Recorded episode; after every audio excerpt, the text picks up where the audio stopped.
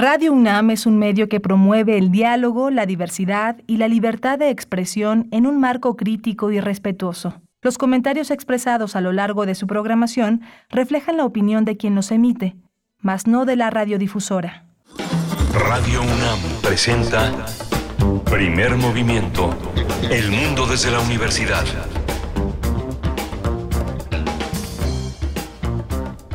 Hola, buenos días. Hola, buenos días. Ya son las 7 de la mañana con 3 minutos de este martes 4 de julio. Estamos en primer movimiento. Ya, es un periodo vacacional, un periodo de asueto. Estamos en esta semana transmitiendo en vivo todavía en estas instalaciones que están en Adolfo Prieto 133, haciendo comunidad con ustedes en esta aventura que se llama Primer Movimiento. Está Rodrigo Aguilar en la producción ejecutiva. Está hoy Arturo González en esta en estas eh, vacaciones haciendo un trabajo de control de la cabina y está mi compañera Berenice Camacho al frente de la conducción. Querida Berenice, buenos días. Hola Miguel Ángel Quemain, muy buenos días. Aquí estamos con ustedes en este martes 4 de julio 2023. Pues iniciamos, estaremos hasta las 10, 96.1 eh, de FM y 860 de amplitud modulada. Nos acompaña también Violeta Berber en la asistencia de producción. Hoy vamos a, eh, vamos a presentar para ustedes, vamos a conversar sobre una iniciativa que se titula Enseñanza por México, una iniciativa que propone un modelo para promover liderazgos desde la educación en las comunidades que lo necesitan. Estaremos con Ana Gómez Gallardo Aguilar, directora de operaciones en esta iniciativa Enseña por México. Vamos a tener para el inicio esta propuesta y vamos a tener eh, vamos a tener también eh, una, una intervención de la revista de la universidad hablando de educación. El número actual de la revista de la universidad está dedicado a la escuela y sobre la escuela eh, la escuela y la universidad y sus escuelas políticas educativas forman parte de este de este abordaje que hizo este número especial bajo la dirección de Guadalupe Nettel para la nota del día, la precariedad no pasa de moda. Es el segundo reporte especial de Acción Ciudadana frente a la pobreza. Vamos a ver de qué trata este reporte con Paulina Gutiérrez, responsable de articulación e innovación en esta organización, Acción Ciudadana frente a la pobreza. Va a estar con nosotros para la nota del día. Tenemos eh, también las protestas en Francia tras la muerte de un joven musulmán en manos de la policía. Vamos a tratar el tema del, con Luis Guacuja, responsable del programa de estudios sobre la Unión Europea en el posgrado de la UNAM. Y no se pierdan la poesía necesaria hacia la tercera hora. Yo les voy a compartir una propuesta en esta mañana de martes. Vamos a analizar también la, masacre que se eh, perpetró contra la persona de Hipólito Mora, las autodefensas y el asesinato de este activista de una manera tan cruel y tan, y tan excesiva con el doctor Juan Manuel Aguilar Antonio, doctor en Relaciones Internacionales por la UNAM, investigador postdoctoral del Centro de Investigaciones sobre América del Norte, conocido por, como el CISAN. Y cerramos hoy martes con la sección Tiempo Lunar a cargo de Guadalupe Alonso Coratela, directora de Casa Universitaria del Libro de la UNAM. Nos hablará de el libro Ignacio Solares, novelista de lo invisible, un libro de la autoría de José Gordón. Así es que va a estar, va a estar muy interesante esta propuesta que nos haga Guadalupe Alonso, esta lectura, esta visión sobre un material de José, de José Gordón, de Pepe Gordón, a quien le enviamos, por supuesto, saludos si es que nos está escuchando. Ya todos deben estar de vacaciones, pero bueno, a quien esté escuchando, bienvenidos, bienvenidas. Envíen sus comentarios en redes sociales. Estamos atentos, arroba P Movimiento en Twitter y en Facebook, Primer Movimiento UNAM 7 con 6 minutos y lo que viene a continuación es música, lo que vamos a escuchar, propuesta de la producción en esta mañana a cargo de War, esta canción que se titula Low Rider.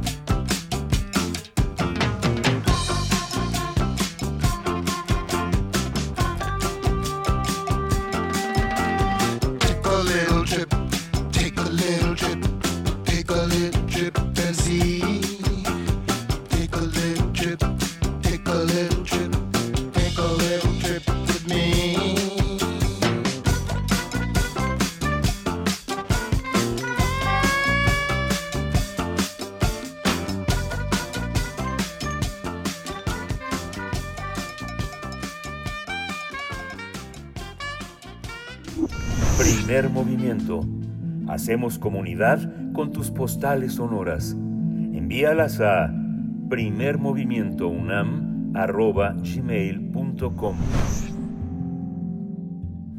7 con 9 minutos de la mañana. Estamos de vuelta aquí en Primer Movimiento. De nuevo les invitamos a que nos envíen sus comentarios. Estamos muy atentos en redes sociales. Díganos que no estamos aquí solitos eh, eh, hablando al viento, sino que hay una recepción del otro lado que, que aunque estén en vacaciones, muchos de ustedes, bueno, toda la comunidad universitaria de vacaciones, pues tal vez uno que otro se acerca, se acerca en la mañana y sintoniza Radio UNAM. Cuéntenos cómo les va en esta mañana de martes, cómo pintan sus vacaciones. No todo el mundo está de vacaciones, eh, solamente pues algunas universidades, algunas escuelas, la UNAM por supuesto, así es que pues coméntenos cómo, cómo les va, nosotros vamos a escuchar, les invitamos a escuchar y eh, de la revista de la universidad esta serie de escuelas públicas, eh, educación pública es lo que vamos a escuchar porque forma parte de este mes, del número de este mes, de este mes de la revista de la universidad que aborda la temática de las escuelas, hoy con Elvira Lisiaga y Laura Ramírez, se abordará el ángulo de por qué hablar sobre educación pública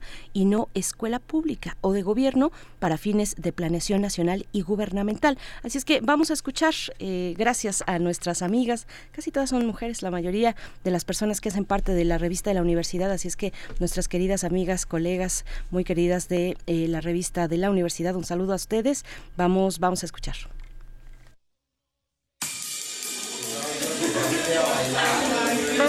Revista de la Universidad de México, número 897. Nueva época. Escuela. Bienvenidos al suplemento radiofónico de la revista de la Universidad de México. Yo soy Elvira Liceaga y este es nuestro cuarto programa sobre educación.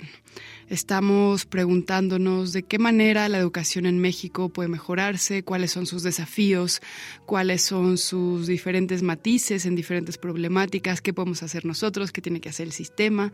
Hemos hablado de Freire, de Iván Illich, hemos hablado de los desafíos de los profesores en la educación pública, específicamente la educación rural, con estudiantes incluso marginados, cuáles son los retos que representa la tecnología en la educación actual y hoy vamos a hablar con Laura Ramírez. Ella es investigadora de educación en Mexicanos Primero. Bienvenida, Laura, ¿cómo estás? Hola, Elvira. Muchas gracias, muy bien, gracias. Un saludo a ti y a tu audiencia. Antes de comenzar, cuéntanos muy brevemente qué es Mexicanos Primero. Mexicanos Primero es una organización de sociedad civil esto quiere decir, nosotros no recibimos recursos eh, públicos de, ninguna fuente estatal y eh, pues somos una, una unidad de investigación, pero también hacemos lo que se llama defensoría, litigio estratégico y una parte que llamamos activación de agentes, ¿no? que es esta parte de ir también, entender las experiencias, escuchar, hablar, abrir espacios de participación para también las comunidades escolares para que nutran el discurso público sobre la educación. Trabajamos desde hace 16 años eh, haciendo incidencia en política educativa. No lo llamamos derecho a la educación porque se suele creer o entender que el derecho a la educación es que los niños vayan a la escuela, que se puedan matricular. Las autoridades muchas veces van, se toman la foto cortando el listón para que los niños tengan una escuela, pero no es suficiente si no hay aprendizaje. ¿no? los seres humanos aprendemos desde que nacemos y para garantizar realmente el derecho, los niños tienen que ir a la escuela, pero también tienen que poder aprender y desarrollar todas sus habilidades cognitivas, emocionales, sociales, em, de una manera amplia, de una manera integral. Entonces, eso hacemos. Llevamos 16 años haciendo la incidencia en política educativa, escuchando a las comunidades escolares, incorporando sus voces también a esas propuestas de política pública. Y, pues con ese objetivo de, realmente transformar la educación en, el aula, ¿no? En la implementación de, dichas políticas, pues con la idea de que una transformación sistémica es lo que hoy necesitamos en el tema educativo.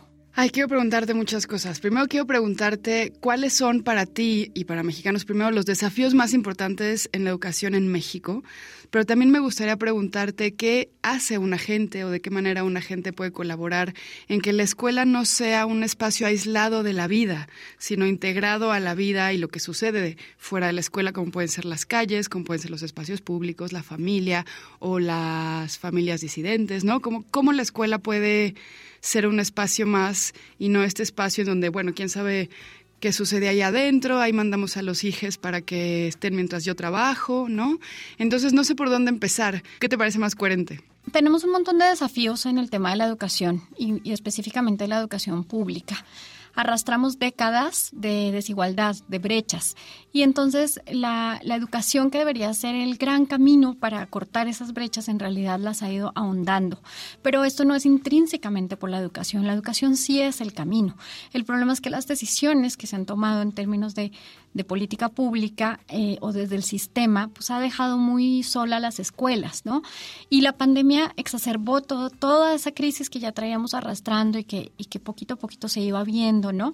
La pandemia fue un golpe durísimo. Entonces, prioridades, pues hay varias, eh, pero hoy en día creo que hay tres puntos que son fundamentales, ¿no? El tema del abandono escolar. Después de la pandemia, 1.300.000 niños, niñas, niñas de educación básica, estamos hablando preescolar, primaria, secundaria, quedaron fuera de la escuela. Eh, no es que antes no hubiera estudiantes fuera de la escuela, desde luego que sí, pero fue brutal la pandemia como una gran expulsora de, niñas, niños, niñas fuera de la escuela. Em, por ejemplo, mira, este dato, de cada 100 niñas, niños, niñas de una generación que entran a primero de primaria, de cada 100 que entran, 83 logran eh, entrar a media superior, a, la prepa, digamos, ¿no? A la prepa, al bachillerato.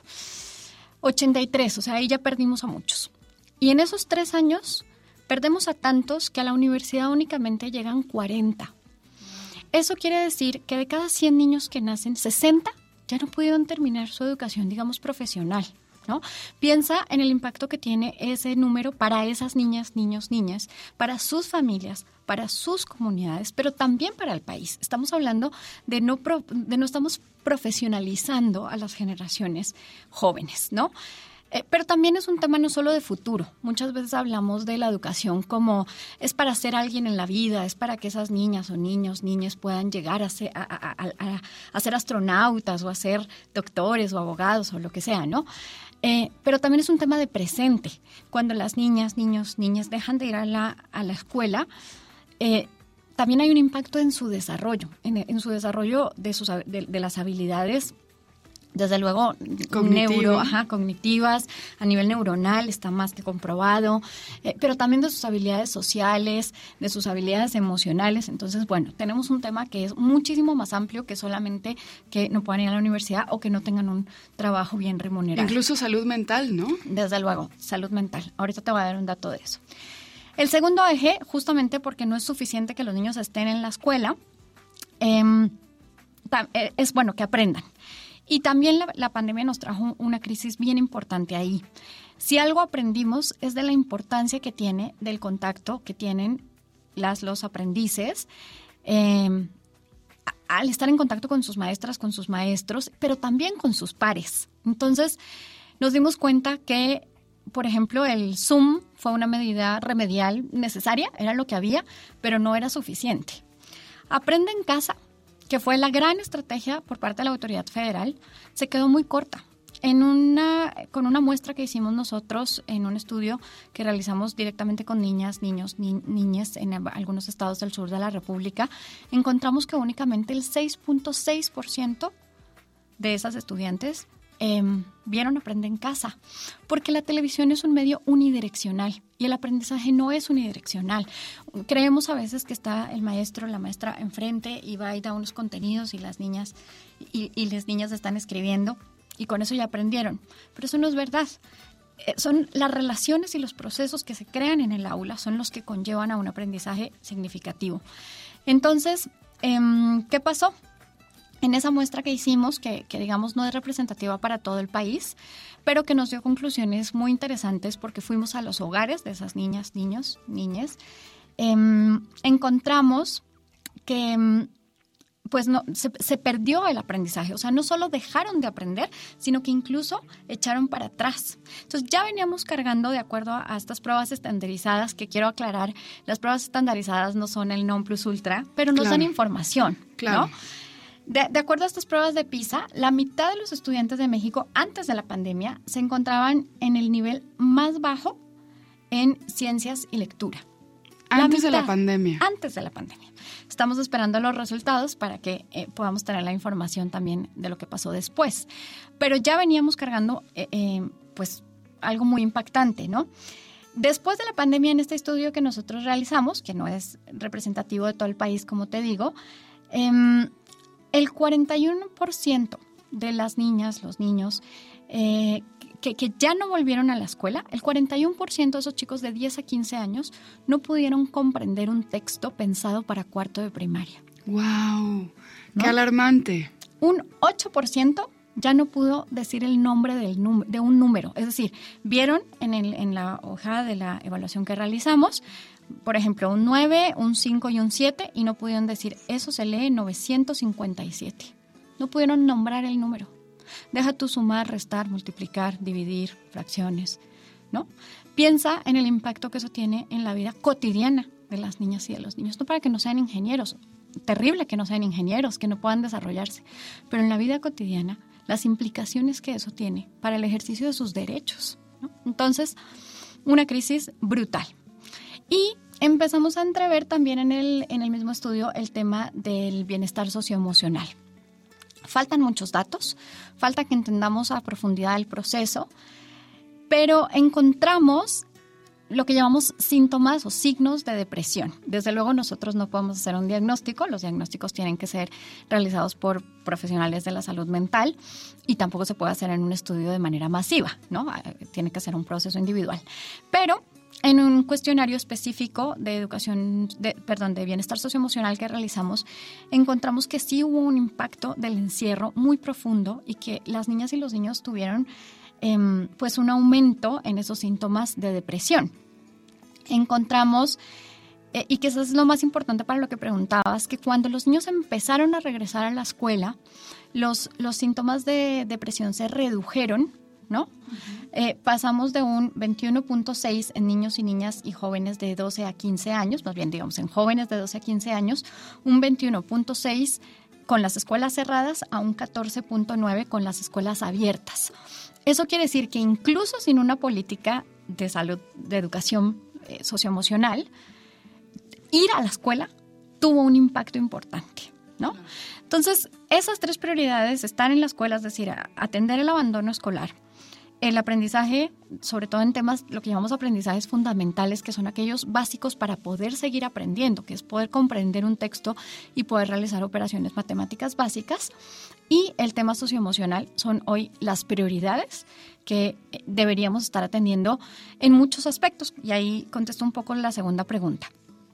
Eh, desde luego que la responsabilidad de garantizar ese derecho y cualquier derecho, pues es del Estado mexicano, ¿no? No del partido tal, no del gobierno tal, no del presidente tal, pero él encabeza esa responsabilidad pública de garantizarlo. Eh, México se quedó atrás, no estamos tomando las decisiones que tendríamos que estar tomando para atender esos, esos problemas. Pero también desde la comunidad escolar y desde la sociedad. Tú decías la escuela como un espacio cerrado o aislado. En Mexicanos Primero hemos mantenido esta idea de que las escuelas no son de gobierno. ¿Te, te acuerdas? Quizás ya menos.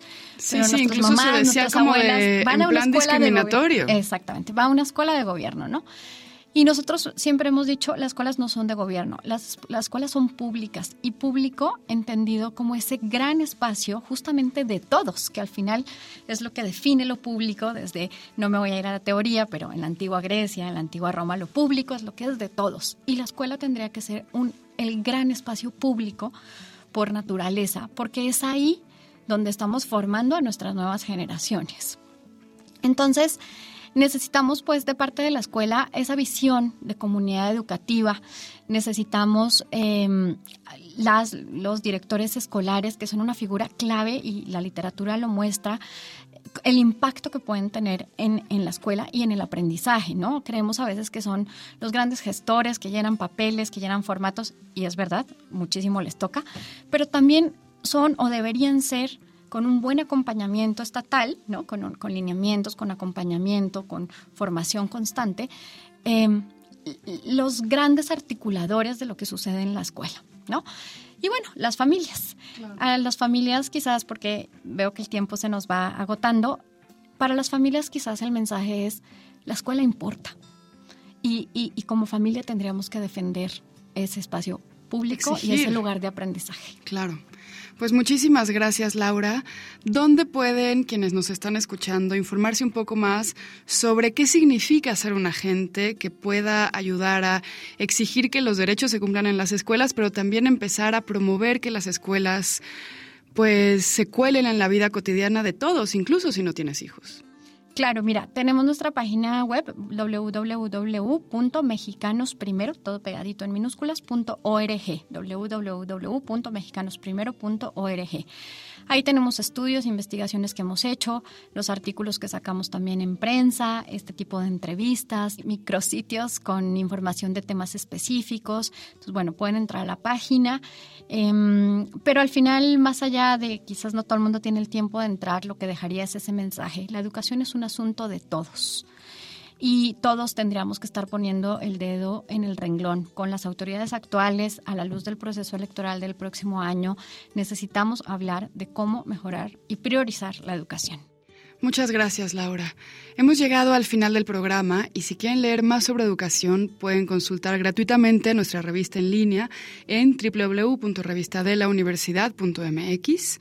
También encontrarán números anteriores y recuerden que pueden comprarla en las librerías UNAM, en Educal y muchas otras.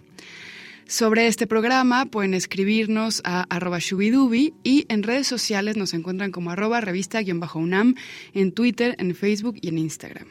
Gracias a Gabriel Centeno, a Miguel Ángel Ferrini, a Yael Vais, a Frida Saldívar. Yo soy Elvira Liceaga y recuerden que este programa es una coproducción de Radio UNAM y la revista de la Universidad de México. Consulta esta entrevista y las anteriores en radiopodcast.unam.mx. Primer movimiento Hacemos comunidad en la sana distancia.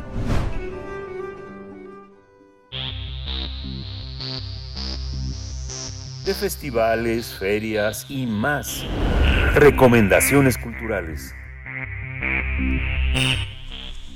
Enseña por México es un movimiento incluyente que está comprometido con reducir la inequidad educativa para que los menores de edad con mucho talento, pero con pocos recursos, desarrollen su máximo potencial. Esta iniciativa promueve el liderazgo de todos los actores involucrados en el ecosistema del aprendizaje dentro y fuera del aula. Forma parte de Tech for All y se encarga de establecer alianzas para el cambio educativo con comunidades, autoridades y organizaciones. Su misión consiste en formar un movimiento de líderes agentes de cambio que junto con las comunidades educativas se comprometen a reducir la brecha educativa al expandir las oportunidades a los menores mexicanos dentro y fuera del aula. Asimismo, busca consolidar un movimiento amplio, diverso e incluyente de agentes líderes de cambio en México para que se garantice el acceso a la educación.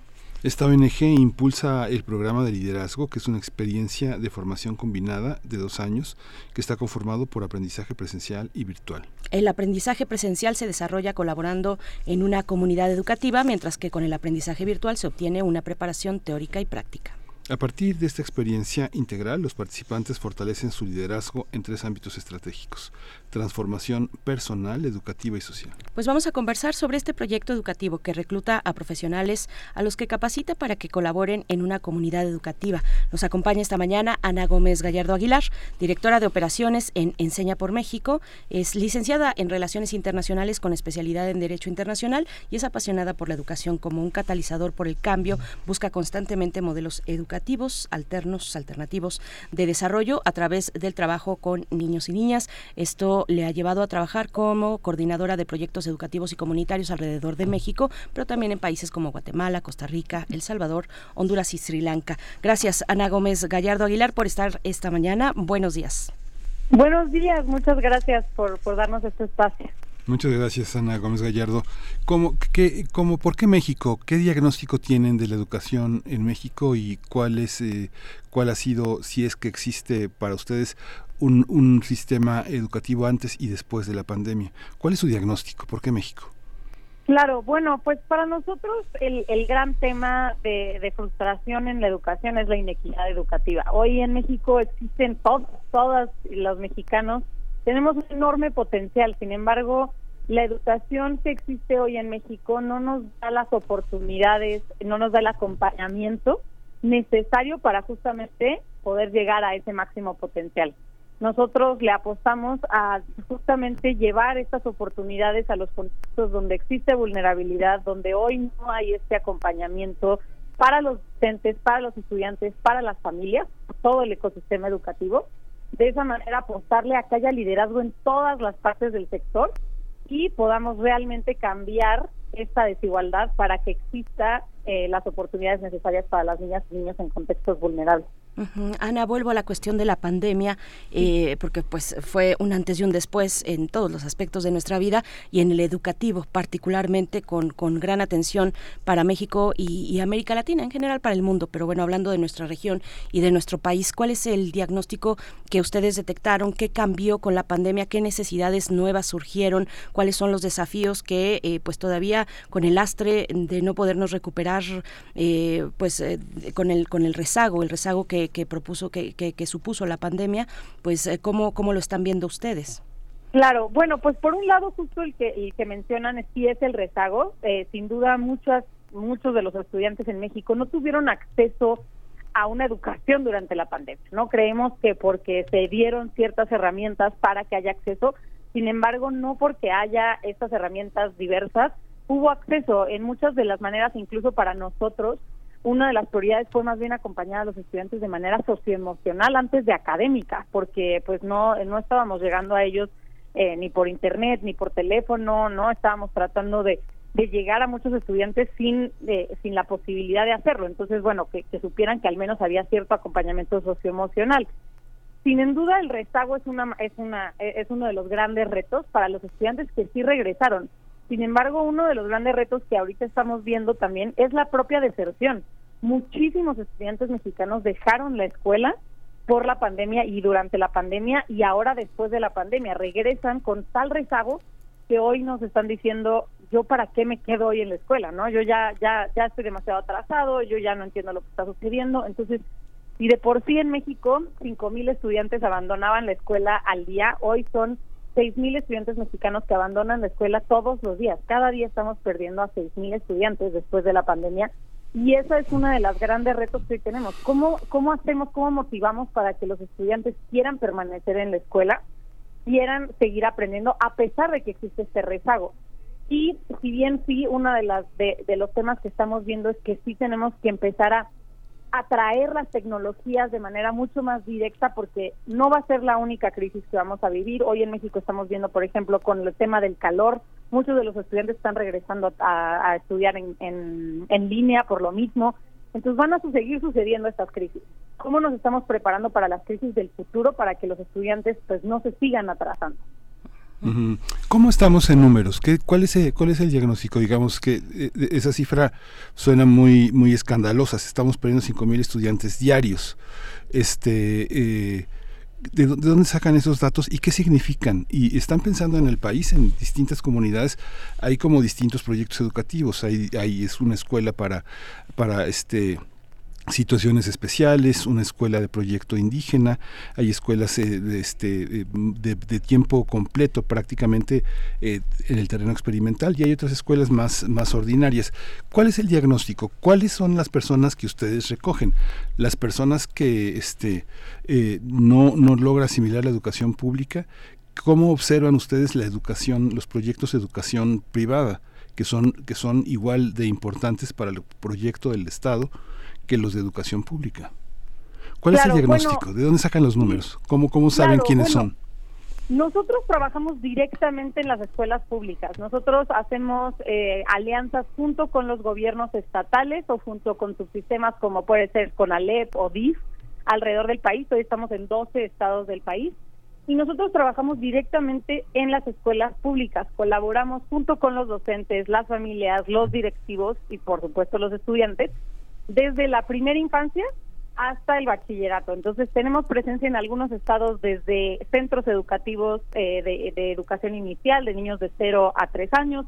Estamos también en preescolares, primarias, secundarias, bachilleratos, directamente trabajando con las comunidades educativas. Lo que eso nos permite es, por un lado, no solamente ver estos números en la teoría, que sí, en realidad podemos ver esto y podemos ver análisis desde el INEGI, hasta lo que pasa con las, las propias evaluaciones que se hacen desde el gobierno. Sin embargo, los datos nos dicen poco cuando ya vemos cuáles son realmente las oportunidades, porque no solo son necesidades y retos, también hay un montón de oportunidades muy buenas hoy sucediendo en comunidades educativas, docentes haciendo realmente iniciativas increíbles en las escuelas, es cuando las podemos ver directamente, cuando somos testigos de ellas. Estamos en escuelas desde preescolares indígenas en Yucatán, por ejemplo, hasta el CONALEP en Nuevo León, estamos en diferentes subsistemas y en diferentes eh, en diferentes niveles, lo que nos permite también ver cómo se ha adaptado los modelos educativos y la propia educación en estos diferentes niveles y, como les digo, las necesidades y retos que existen en cada uno de ellos. Ana, ¿cómo, cómo es eh, la, interacción con las escuelas cuando ustedes llegan? Bueno, ¿cómo, cómo seleccionar una escuela? ¿Cómo es la, primero, bueno, el acuerdo con, con gobierno estatal, por supuesto, pero una vez que están ahí, eh, ¿cómo, ¿cómo se da esa interacción para que ustedes puedan aportar y no entorpecer los procesos que están en marcha dentro del aula? Porque, bueno, sabemos que los docentes son celosos, eh, naturalmente que son celosos con su espacio, con el espacio y con el programa que ya están llevando a cabo. ¿Cómo se da esa interacción para que sean efectivamente un apoyo y que no tengan una, un cierto rechazo, digamos, del por parte de la comunidad educativa, por parte de los docentes, de directivos, de cómo, cómo lo? Claro. Es importantísimo lo que dices porque también es un, un, programa que nosotros le apostamos a largo plazo. Entonces es un sistema de, o sea, el programa de liderazgo dura dos años en las escuelas lo que justamente necesitamos es que exista esa flexibilidad y esa apertura y la propia necesidad y oportunidad para el programa en la escuela. Nosotros buscamos justamente escuelas juntos, ya sea con el gobierno estatal, con el propio subsistema o directamente con los directores, en donde existan estas oportunidades, donde, por ejemplo, no hay eh, personal docente suficiente en la escuela, donde hay más de un docente haciendo más de un rol dentro de la escuela, eso es una de las necesidades, pasa mucho, por ejemplo, en escuelas rurales, pero también en escuelas urbanas donde existe justo la oportunidad de que alguien pueda llegar a eh, traer herramientas nuevas que pueda también hoy hoy en México la realidad es que la capacitación docente el apoyo que se le da a los docentes es poca. Entonces también escuelas donde tengan las ganas de tener a alguien que les traiga nuevas herramientas nuevas pedagogías nuevas formas de, de, de llevar la práctica docente.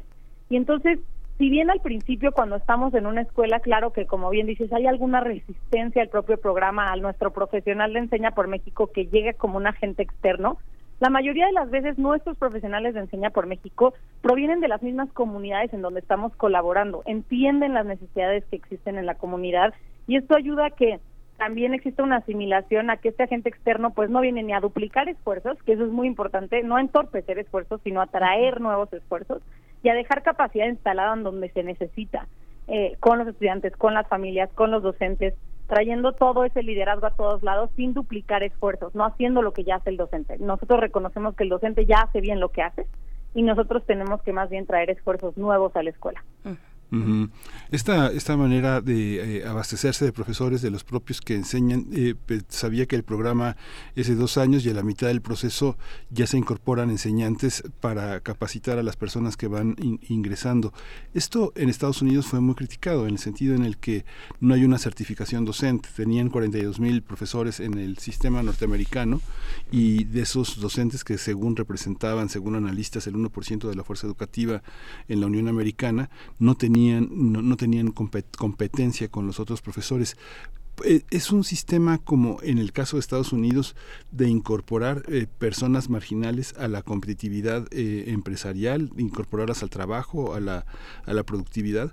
¿Cómo, ¿Cómo se aplica un modelo que surge en Estados Unidos aquí? ¿Cuál es la particularidad de México? ¿En qué consisten las comunidades educativas mexicanas? Nosotros tenemos dos particularidades diferentes al modelo de Teach for America. El primero es que nosotros eh, sí incorporamos personas que no necesariamente vienen del sector educativo, pero que se quieran comprometer, ya sea con la propia educación o con la justicia social. Que a partir de estos dos años ellos puedan realmente entender cuáles son las necesidades que existen en la educación y se comprometan de por vida con ese, con, ese reto. Eh, ellos eh, reciben las pedagogías, las herramientas necesarias para estar aportando a la escuela y la gran mayoría de nuestros agentes no vienen de otros lugares para estar enseñando en un lugar, sino que, como les mencionaba, muchos de nuestros profesionales de Enseña por México, la gran mayoría, vienen de las propias comunidades donde están enseñando. Entonces también aportan algo diferente a la escuela que normalmente los docentes en México no están necesariamente en la escuela que queda al lado de sus casas o donde ellos crecieron. En la casa de los profesionales de Enseña por México sí. Pero también otra de las modalidades que tenemos dentro del programa son que los propios docentes del sistema, que ya tienen una plaza, que son del sistema educativo mexicano, pueden aplicar al programa de liderazgo también. Entonces, siendo un docente con una plaza en una escuela, puedes también estar cursando el, programa de liderazgo, no solo como agente externo, sino también como un agente interno de la educación. Y durante estos dos años, uno, cursar la maestría en liderazgo y educación y dos, formar parte del programa para recibir estas herramientas nuevas. Entonces también tenemos muchos docentes del sistema que forman parte de nuestro programa. De esa manera tenemos personas que se van a dedicar al sector social y personas que se van a quedar en la educación de por vida porque ya son docentes.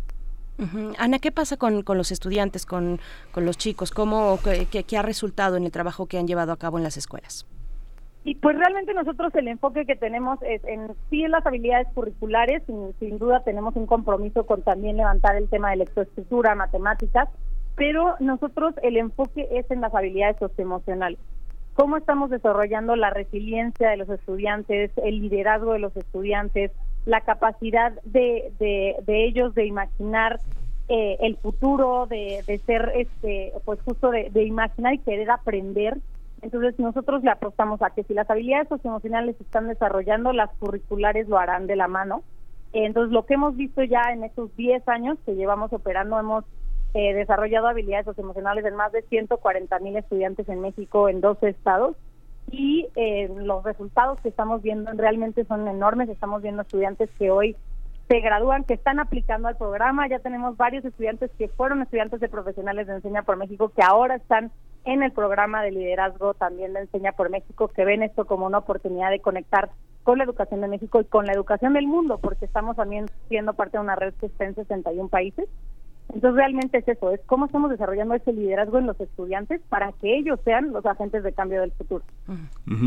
esta, esta, esta posibilidad de socioemocional, ¿para qué sirve? Digamos que eh, parte de los proyectos que hemos tenido en México se han enfocado muchísimo en la productividad, en tener como metas claras y tratar de incorporar a los programas de estudio, sobre todo en la enseñanza secundaria, una cierta orientación vocacional en los estudiantes que les permitan reconocer sus propias habilidades y sus propias y, sus, y su propia vocación.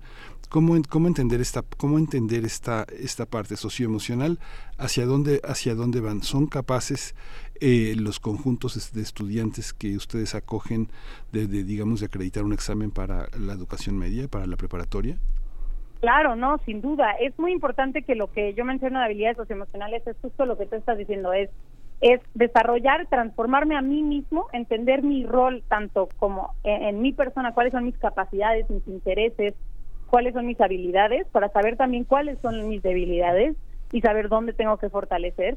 No, sin duda seguimos metiendo también temas de habilidades del siglo XXI, por ejemplo, justo para desarrollar esas competencias, pero si la propia persona, el propio estudiante no entiende su capacidad, sus intereses, su motivación detrás de por qué está en la escuela, está nada más aprendiendo por aprender, retener información, cursar un examen y ya. Lo que nosotros queremos es que realmente estos, estos aprendizajes no solo se estén absorbiendo, sino que se estén entendiendo y se estén entendiendo el por qué detrás.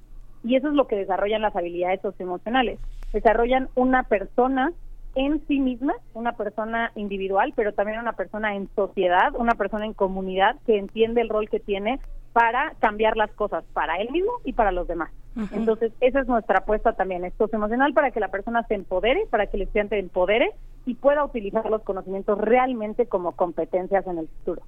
¿Con qué se han topado, eh, Ana Gómez Gallardo, eh, hablando de, estas habilidades socioemocionales, en lo, no solamente en lo personal, sino en lo que eh, trasciende a lo colectivo, que está gestándose en las comunidades? Porque, bueno, como lo sabemos, más allá de la pandemia, el entorno en muchos lugares del país es muy adverso porque está inmerso en la violencia. ¿Con qué se han encontrado? ¿Con qué desafíos? ¿Con qué trabas también han, han podido detectar y que ustedes, pues, pues tienen que de alguna manera también solventar para poder acercarse a comunidades que pueden estar en circunstancias de este tipo. Claro, pues ese es el reto más grande, lo acabas de mencionar, es la violencia. El tema de seguridad eh, en México es realmente muy grave. Yo llevo trabajando en educación este, más de 10 años y no había visto la realidad que estamos viviendo hoy en México en temas de seguridad. Es, eh, los estudiantes, las estudiantes están viviendo en entornos realmente muy violentos en la gran mayoría de los estados de México, en la gran mayoría de las regiones, de una manera u otra y de un, de en un nivel y otro, pero se vive de manera nacional este tema de la inseguridad y eso está permeando a la manera en la que aprenden los estudiantes, también al tema de las adicciones en los estudiantes, el tema de salud mental en los estudiantes, el miedo y el trauma que existe colectivamente en estas comunidades educativas, tanto para los docentes como para los propios estudiantes, para las familias. Y eh, eso pues realmente está siendo un reto enorme también el poder decir, bueno, vamos a trabajar en una región en donde existen altos índices de violencia. ¿Qué significa eso para nosotros? ¿Cómo replantamos también los propios resultados del programa en un lugar donde la prioridad es que los estudiantes estén seguros antes de que puedan aprender cualquier cosa, ¿no? Entonces también cómo estamos creando junto con los directivos, con los docentes, que las escuelas sean espacios seguros para los estudiantes, eh, la, misma deserción escolar que sucede por la violencia y también por, eh, obviamente, por eh, sobre todo por temas socioeconómicos, pero el tema de la deserción, ¿no? Podemos haber estado trabajando con estudiantes por mucho tiempo y al final perderlos por miles de razones y eso pues ya no nos permite dar seguimiento. Entonces, pues sí, los retos en México son enormes y son muy diversos. Eso es lo que pasa. México son muchos países en un país y, y tenemos que tener programas que no sean unitalla, que no sean un programa que le cabe a todos los estados y a todas las regiones y a todos los contextos, sino un programa que sea lo suficientemente adaptable, suficientemente flexible para llegar a estos contextos adversos, para llegar a estos retos y que realmente haga sentido para esas comunidades. ¿Qué les ofrecen a, los alumnos y a, los profesores? Porque mucha gente estudia para tener un mejor futuro económico. Eh, en realidad quiere tener, después de estudiar, la garantía de tener un trabajo. Y muchas de las universidades privadas en lo que se han esforzado, y muchas escuelas privadas en lo que se han esforzado, es en generar bolsas de trabajo, ¿no? bolsas de trabajo para los estudiantes que egresan. Y en el caso de la educación media, se han esforzado las escuelas privadas por ofrecer becas que no necesariamente vengan de la propia institución, porque digo, después de la pandemia, muchas escuelas privadas sufrieron muchas consecuencias muy graves en lo económico, sino que buscan por lo menos intercambios en el verano o intercambios de becas o, la oferta de talleres y cursos en otras instituciones. ¿Ustedes qué ofrecen? ¿Qué, ¿Qué, es lo que un alumno que cursa allí puede, puede, puede tener? Y los profesores, pues, este, ¿qué les ofrecen? ¿Hay garantía, hay garantía laboral? ¿Hay este, posibilidades de pensionarse, de hacer una carrera docente? ¿Qué es lo que ofrecen?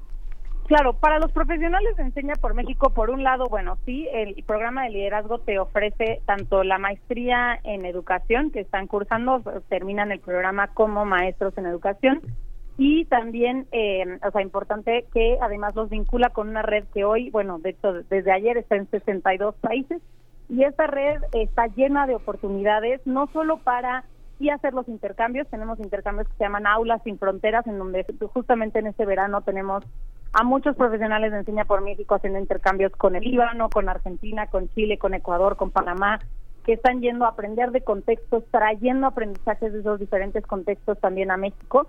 Por un lado es eso, es el vincular, porque bien como dices, es, y muchos de nuestros profesionales de Enseña por México vienen de educación pública, en donde no existían estas mismas oportunidades dentro de su universidad. Nosotros estamos dándoles esta oportunidad de vincularse con la educación de manera o el sector educativo global eso por un lado es muy importante para nosotros, pero también tenemos desde una bolsa de trabajo, nosotros hoy uno de los grandes enfoques es que justo se queden comprometidos con la educación, con el sector social. Entonces estamos buscando constantemente oportunidades que existan para quedarse vinculados con ese sector. Para los estudiantes en las escuelas, nosotros realmente también buscamos, uno, que se puedan vincular. Hoy tenemos varios estudiantes que son, forman parte de comités internacionales de estudiantes en donde pueden dialogar con estudiantes de alrededor del mundo para tener una voz en la, lo que sucede en la educación y en el sector en el que ellos están, del que forman parte. También oportunidades de viajar a estos otros países a, a hacer intercambios.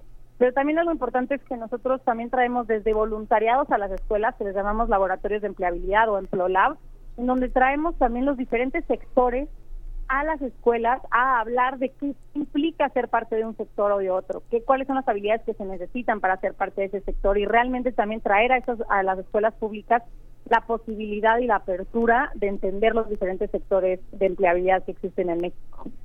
Ana, eh, ¿cómo, ¿cómo es la estructura?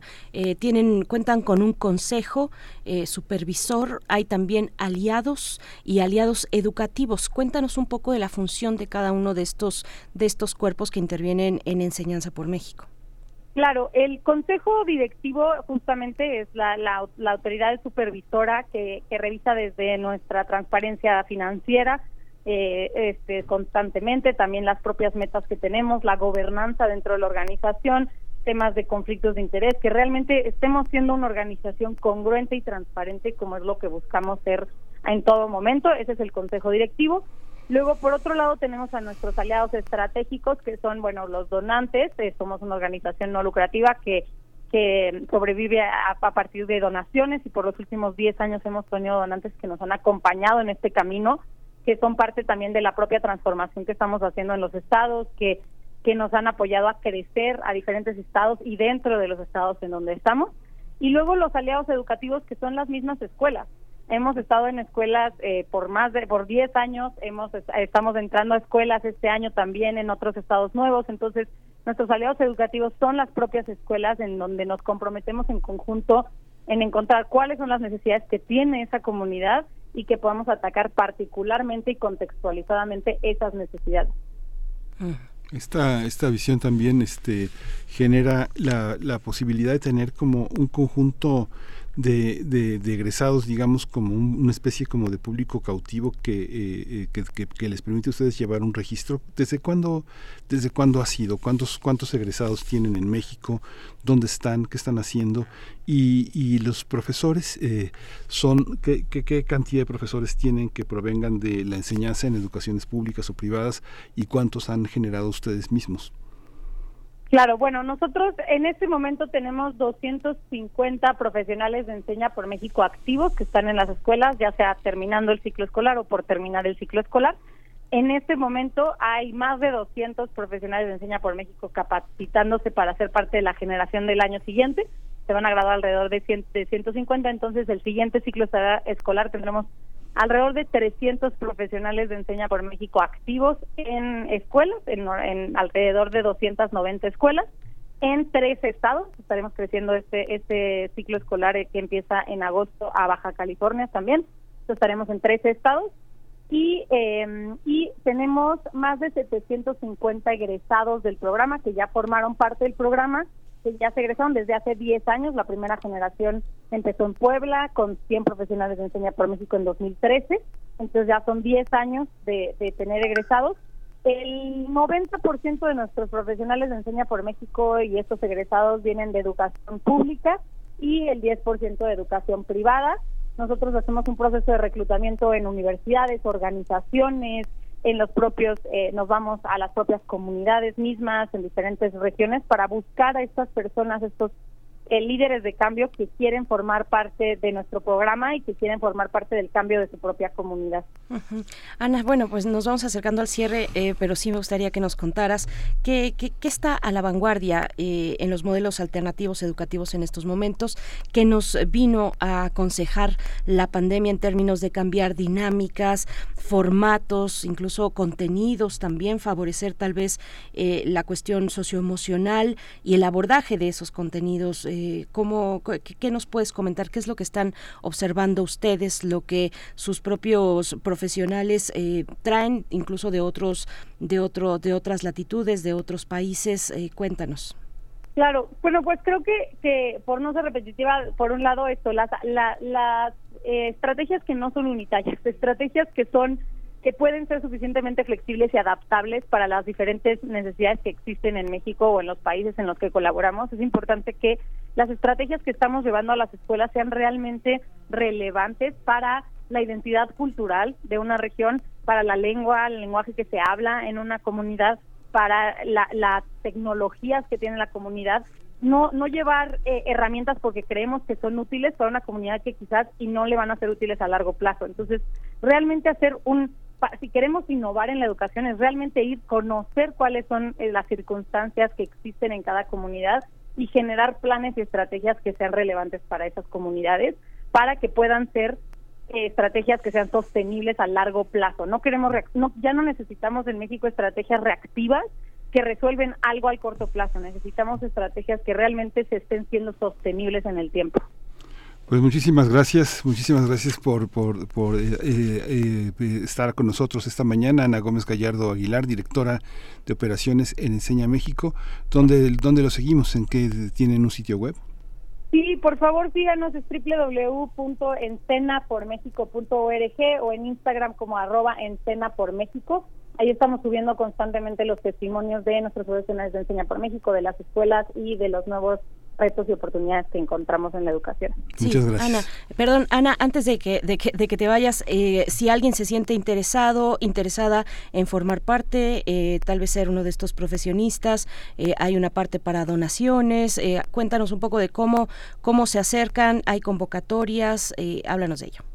Claro, en nuestra misma página www.encenapormexico.org pueden encontrar tanto la sección para convertirse y sumarse como donantes y poder apoyar directamente a estudiantes en México, así como para formar parte del programa de liderazgo. Abrimos la convocatoria tanto para la modalidad primera infancia como la modalidad básica y media superior, tanto si eres docente como si no lo eres. Eh, cada año la abrimos alrededor de diciembre de cada año, entonces pueden ingresar a nuestra página revisar cuáles son los requisitos y poder aplicar a nuestro programa de liderazgo. Muy bien, muchas gracias Ana Gómez Gallardo Aguilar, directora de operaciones en Enseña por México. Hasta pronto. Muchísimas gracias. Hasta pronto. Vamos a ir, vamos a ir con música. Vamos a escuchar eh, un vestido y un amor de Fito Páez.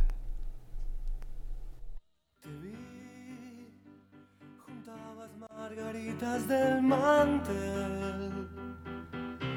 sé que te traté bastante mal. No sé si eras un ángel o un rubí, o simplemente te vi. Te vi, saliste entre la gente a saludar. Los astros se rieron otra vez. La llave de mandala se quebró o simplemente te vi. Todo lo que digas está de más. Las luces siempre encienden en el alma y cuando me pierdo en la ciudad, vos ya sabes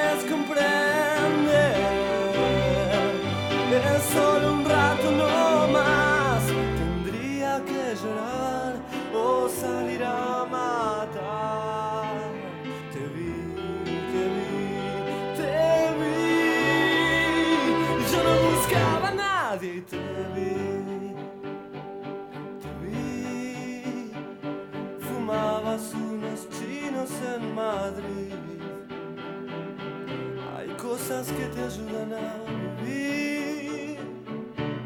No hacías otra cosa que escribir. Y yo simplemente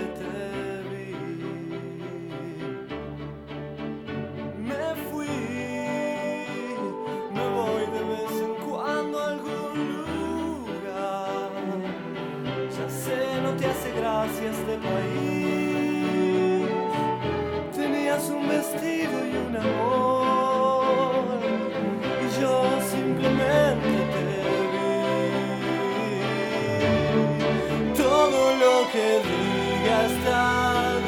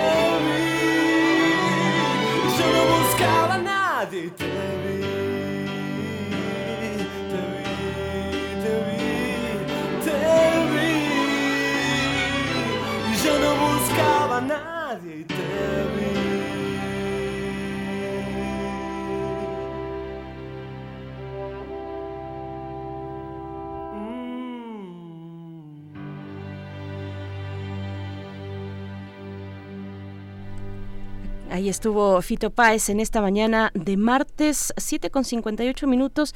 Y antes de despedir esta primera hora, les invitamos a que se acerquen a la Gaceta de la UNAM. Ahí eh, todavía, bueno, antes, antes de irse de vacaciones, dejaron eh, pues materiales interesantes. Por ejemplo, aquellos que apuntan a que eh, pues la movilidad internacional estudiantil se recupera. ahora que venimos hablando de cuestiones educativas precisamente y nos estamos sacudiendo cada vez más algunos aspectos o varios aspectos negativos impactaron de manera negativa por la pandemia, pues eh, uno de ellos fue la movilidad y precisamente eh, pues ya eh, se está recuperando, tomando otra vez impulso estas, estas posibilidades de movilidad estudiantil. eso por parte de la UNAM, pues los alumnos que forman parte del programa de movilidad estudiantil internacional de licenciatura, pues son muy, muy capaces de, salir avante, de pues mostrar y recuperarse también una constante que se escucha siempre eh, al regreso de estos jóvenes, eh, de los profesores extranjeros con quienes estuvieron, es que están bien preparados y son muy competitivos. Por ejemplo, es lo que dice Francisco Jorge Trigo Tavera, titular de Coordinación de Relaciones y Asuntos Internacionales, el CRAI. Y bueno, pues eh, se enfatiza así que se ponga en alto el nombre de la UNAM, porque son precisamente los jóvenes que salen los que hablan de nuestra universidad.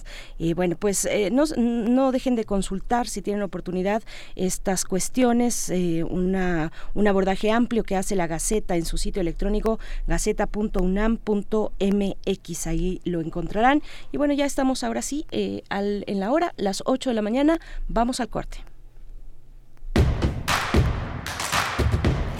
Síguenos en redes sociales. Encuéntranos en Facebook como Primer Movimiento y en Twitter como arroba PMovimiento. Hagamos comunidad.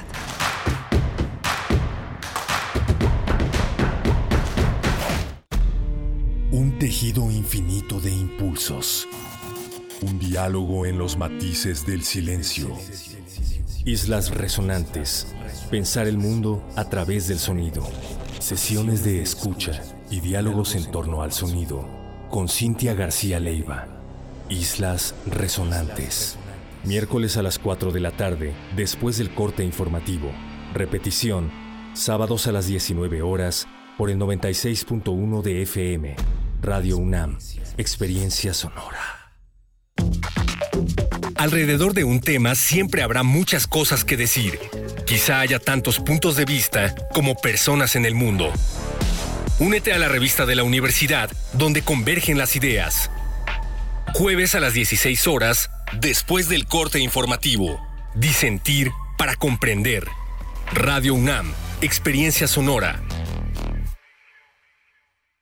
Un medio ambiente sano es un derecho. Necesitamos áreas verdes y servicios de limpia iguales para todas y todos. El acceso al agua potable tiene que ser equitativo, sin distinciones. Eso es lo justo. En el Partido Verde trabajamos a favor de la justicia ambiental. Por eso hemos propuesto y logrado el 90% de las leyes ambientales y de protección a los animales de nuestro país. Y seguiremos trabajando por el derecho a un medio ambiente sano. Juntos podemos lograr un México más justo y más verde. Partido Verde. La piedra y el activo afectan tu cerebro, te matan las neuronas y son muy adictivos. Yo sé lo que te digo, pues he sido testigo. Piensa más en tu gente, tu vida y tus amigos. Escucha lo que te digo, pues es verdad. El negocio de la droga es algo que termina mal. Escucha bien, hermano, porque esto te hace daño. El negocio de la droga es algo que termina mal. Esto siempre acaba mal, carnal. Esto siempre acaba mal. Si necesitas ayuda, llama a la línea de la vida 800-911-2000. Entre el bolero y la ciencia ficción, atestiguas el fin del mundo en cámara lenta. No haces nada porque no te queda de otra. Eliges la falsa noción del espacio para hacer como que no te das cuenta de que estás en una jaula. Por razones que inventó alguien más, haces efectivo el cheque de tu existencia. Un vale para una vida de idas a la escuela, al trabajo, a la tumba. Tantos años de resistencia para llegar a ninguna parte. A la misma estación, a la misma cabina. Resistiendo todavía. Sálvense ustedes con Raquel Miserachi. Todos los martes de 10 a 11 pm por resistencia modulada.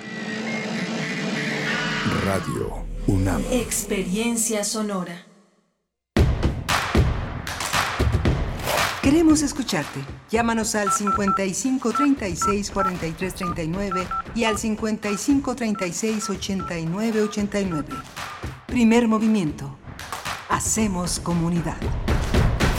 Buenos días, estamos de vuelta, están escuchando primer movimiento, ya son las 8 con 4 minutos, 8 con 4 hora del centro del país y hoy es martes 4 de julio, 4 de julio del 2023. Bueno, bienvenidos, bienvenidas a este espacio matutino de Radio UNAM, primer movimiento, 96.1 de la frecuencia modulada, es la manera en la que llegamos hasta ustedes a en la Ciudad de México, en el Valle de México y eh, 860 de amplitud modulada, también para todo el mundo www.radio.unam.mx y en Morelia, Radio Nicolaita. Estaremos con ustedes en el 104.3 en esta hora para Morelia, que por cierto vamos a tocar temas de Michoacán eh, en, en, esta, bueno, ya hacia la mesa del día. En la siguiente hora vamos a estar hablando pues de, de la cuestión de las autodefensas, de Hipólito Mora, de este lamentable evento violento que terminó con la vida de Hipólito Mora. Eso para la siguiente hora. Y en esta ocasión, en esta hora, nos acompaña Rodrigo Aguilar en la producción ejecutiva, Violeta Berber en la asistencia de producción y Arturo González en la consola, eh, pues dirigiendo los controles desde los controles técnicos esta emisión. Miguel Ángel Quemain en la conducción de Primer Movimiento. Buen día.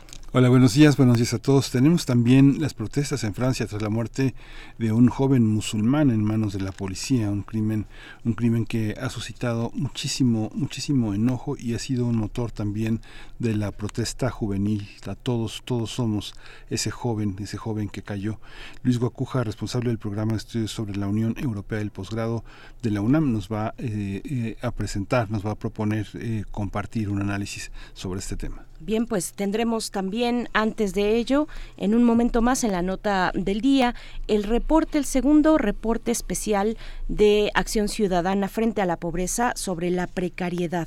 La precariedad no pasa de moda, así titula Acción Ciudadana frente a la pobreza este reporte y estaremos con Paulina Gutiérrez, responsable de articulación e innovación en esta organización. Nos dice ya por acá Franz Café, dice la precariedad es estructural, moda es ser hipster, nos dice. Bueno, pues ahorita estaremos viendo eh, varios, varios, el contenido pues de este reporte. Les invitamos a seguir participando en nuestras redes sociales. Cuéntenos, díganos que sí nos están escuchando. Pues estamos todos de vacaciones. Bueno, nosotros no, evidentemente, y muchos de ustedes tampoco, pero eh, pues la gran mayoría de la comunidad universitaria se encuentra en su descanso. Así es que aquellos los que nos estén escuchando, díganos, eh, díganos en redes sociales que, que, que, están ahí, que hay una recepción, que hay oídos receptores de esta señal de radio pública y universitaria. Vamos ya entonces con la nota del día. Nota Nacional. El 72% de los trabajadores de la industria de la moda en México, es decir, 2.3 millones de personas de un total de 3.1 millones, carecen de los ingresos laborales suficientes para superar el umbral de la pobreza. Así lo re reveló el informe titulado La precariedad no pasa de moda, elaborado por la Asociación Acción Ciudadana frente a la Pobreza, que denuncia el maltrato salarial y las condiciones laborales de los empleados de una de las industrias más rentables en México, generando beneficios multimillonarios. De acuerdo con el reporte, el 72% de los trabajadores de la industria de la moda que viven bajo el umbral de la pobreza ganan menos de 8.600 pesos al mes. Al respecto, es importante señalar que el salario mínimo en el país es de 6.310 pesos mensuales. En comparación con la edición pasada de este informe, que recaba información al cierre del 2021, la industria de la moda ha crecido un, en, en 377 mil empleados, pero la precariedad se ha agudizado. Hace dos años, el porcentaje de empleados bajo el umbral de pobreza era del 63%, es decir, nueve puntos porcentuales por debajo.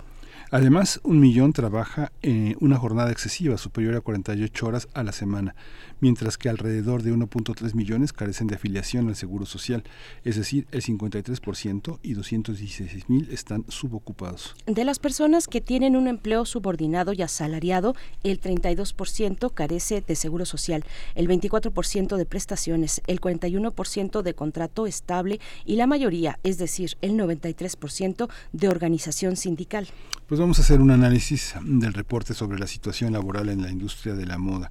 Este día nos acompaña Paulina Gutiérrez, responsable de articulación e innovación en Acción Ciudadana frente a la pobreza. Bienvenida. Buenos días, Paulina.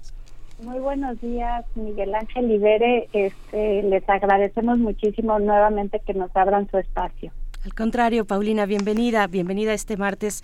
Eh, gracias por compartir con la audiencia este eh, reporte especial. La precariedad no pasa de moda eh, sobre la industria de la moda que está al centro de muchas discusiones, por ejemplo, la ecológica, ¿no?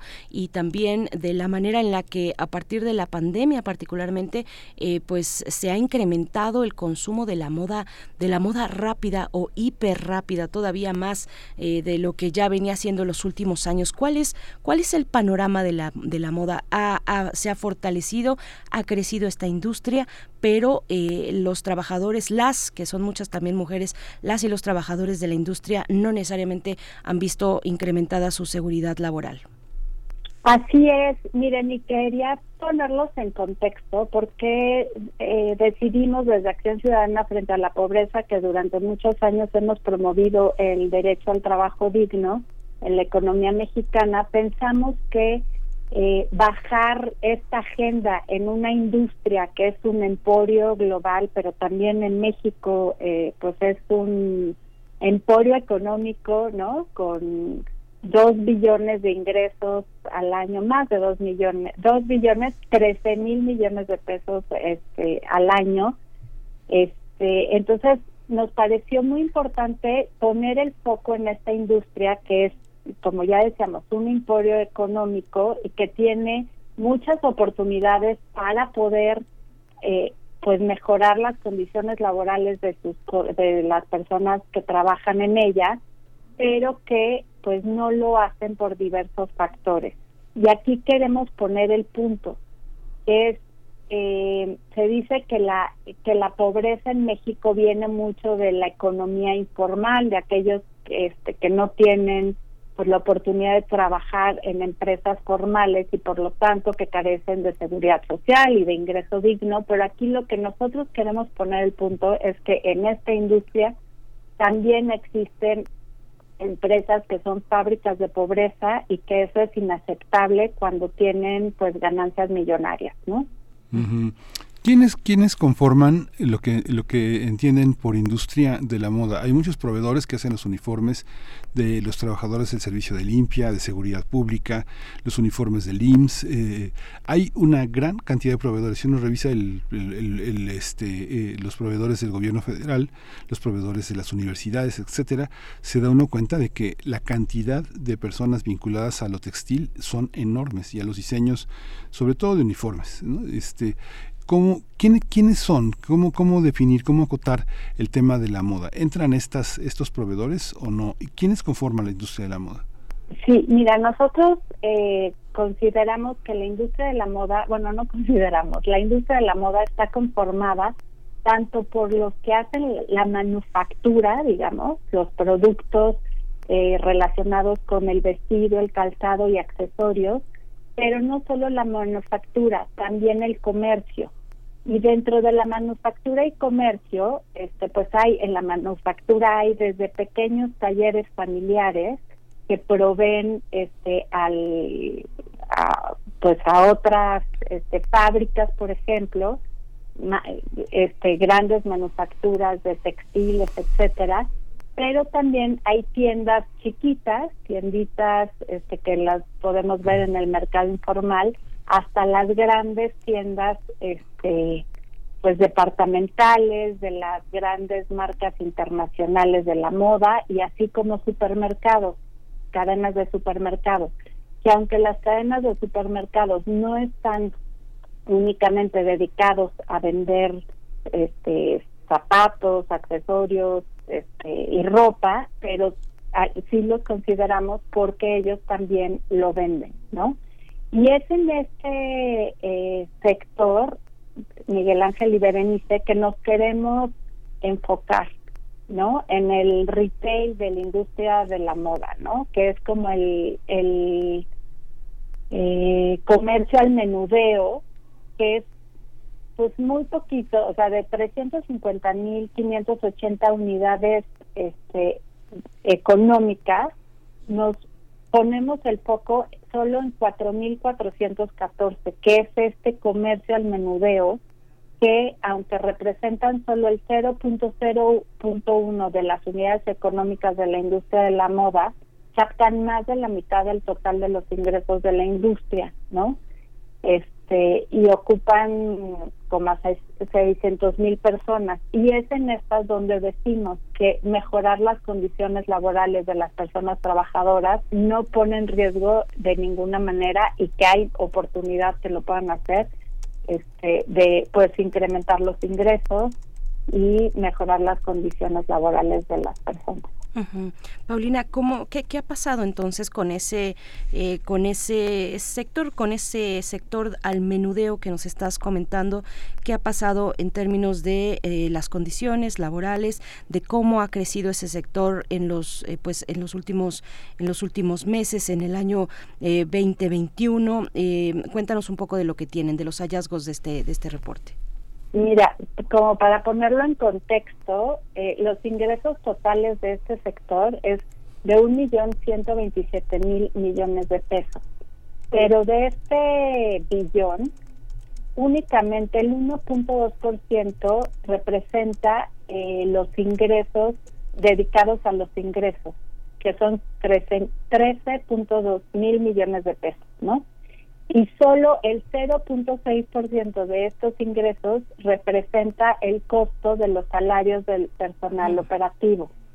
Además, eh, pues los estas empresas gastan 5.3 veces más en publicidad que lo que gastan en, la en las contribuciones del seguro social, prestaciones y participación de utilidades. 5.3 veces más. este, siendo que el derecho al trabajo digno pues es una obligación este para las empresas no y aquí pues en estos datos estamos viendo que no no lo están haciendo no o sea por eso decimos que eh, en, en la punta de la pirámide hay mucha tela de dónde cortar para poder mejorar las condiciones laborales de las personas trabajadoras. Sí, ¿y cuáles son cuáles son las firmas en México? Yo veía, por ejemplo, no sé, pienso pienso firmas muy poderosas como Sara, ¿no? Que este eh, hay una enorme presión a sus trabajadores. Desde 2017 han presentado denuncias y protestas eh, eh, en España, donde tienen un centro muy importante de, de, de, distribución. Muchos de las, si uno si uno se da cuenta, si uno percibe cómo como hacen, eh, como tienen talleres de textiles en Marruecos o como tienen en Portugal, este, este tipo de empresas que son enormes, como las maquiladoras que uno ve en el norte del país, este, los puntos de, de explotación son muy importantes, sobre todo cuando ya llegan a México y tienen condiciones de trabajo y relaciones laborales en las que pueden abusar de muchísimos trabajadores. ¿Cuáles son, ¿Cuáles son las firmas que uno tiene que poner atención en ese sentido? ¿no? Por ejemplo, Inditex, Mango, por ejemplo, H&M, todo ese tipo de empresas que facturan y que maquilan a veces en la frontera o en el sur de Estados Unidos o en el norte de México o en Guatemala o en El Salvador y que llegan a México las ventas aquí este, o, o, en, o en el sudeste asiático. ¿Cómo, ¿Cómo lo observan ustedes? ¿Estas, ¿Estas marcas las observan? ¿Están en su mirador o solamente las, los tallercitos familiares? Mira, nosotros eh, por supuesto que queremos poner y por eso ponemos el ojo en este tipo de marca. Sin embargo, los datos pues son este los datos son globales, ¿no? No no tenemos la posibilidad de ver a cada una cómo cómo este tratan a sus trabajadores, no tenemos esa, pero a nivel eh, al los datos que tenemos oficiales sí nos dan este pues esta carencia de cumplimiento al derecho al trabajo digno. Pero por ejemplo ahorita que decías de Sara Sara tiene un valor la el valor de la marca es de 12.997 millones de dólares no que es impresionante. Y este en México, o sea, hay muchas marcas que están en México a nivel global, pero en México nosotros también queremos poner pues este las empresas de la moda que están entre las 500 empresas más importantes del país, como son Walmart, Coppel, este Soriana, Liverpool, este, el Palacio de Hierro, Sears, H&M, ahí en el reporte pueden ver todas.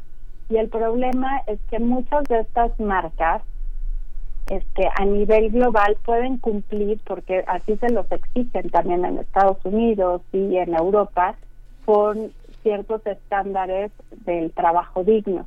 Sin embargo, toda la cadena de suministro pues es un problema, porque muchas de estas marcas contratan a talleres que no cumplen con las condiciones laborales este, adecuadas para cumplir con el derecho al trabajo digno y muchas de ellas también pues pagan muy mal a sus proveedores, ¿no? En lugar de pagarles a los siete días máximo, pues se tardan seis meses para pagarles y pues no, este, pues no hay pues taller o empresa que aguante eso y pues tienen que aceptar esas condiciones y al mismo tiempo pues pagar muy mal a sus colaboradores, ¿no? Paulina, ¿qué hay, qué hay de modelos eh, que están surgiendo y que se están posicionando pues con mucha fuerza?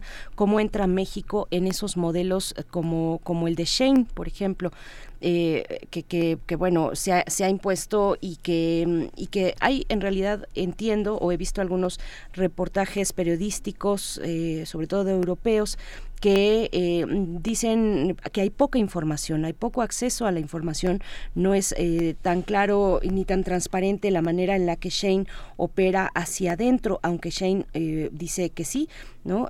pues esta marca que se encuentra, que, que, es una marca en línea y que saca diariamente nuevos modelos y que al parecer, pues digo, y uno, y uno tiene, tiene, digamos, elementos para sospechar luego de ver varios ejemplos de la industria de la moda respecto a la, al maltrato, a la precariedad, eh, a los bajísimos salarios, a las largas jornadas que eh, a los que someten a sus a sus trabajadores, trabajadoras, eh, este tipo de, de modelos y de empresas. ¿Cómo golpea a México una industria creciente como esa?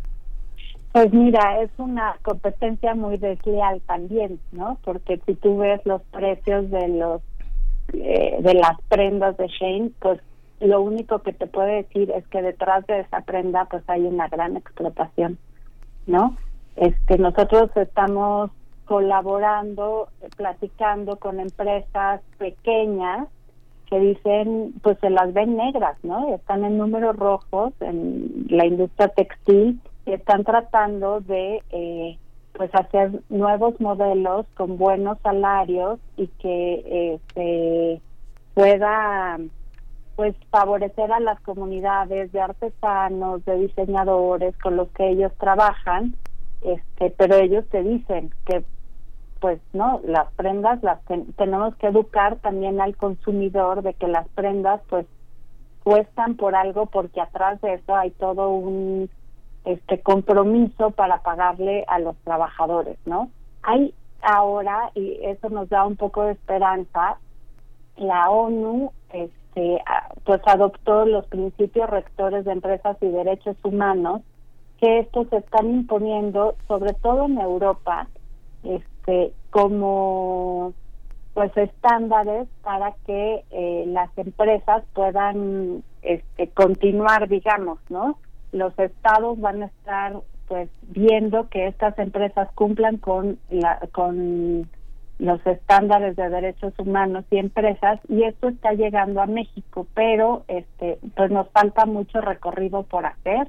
Estamos en eso junto con iniciativa Arropa promoviendo que estos principios de derechos humanos en las empresas se cumplan, este se legislen y se regulen de manera adecuada para poder obligar a las empresas a que cumplan con estos estándares, ¿no?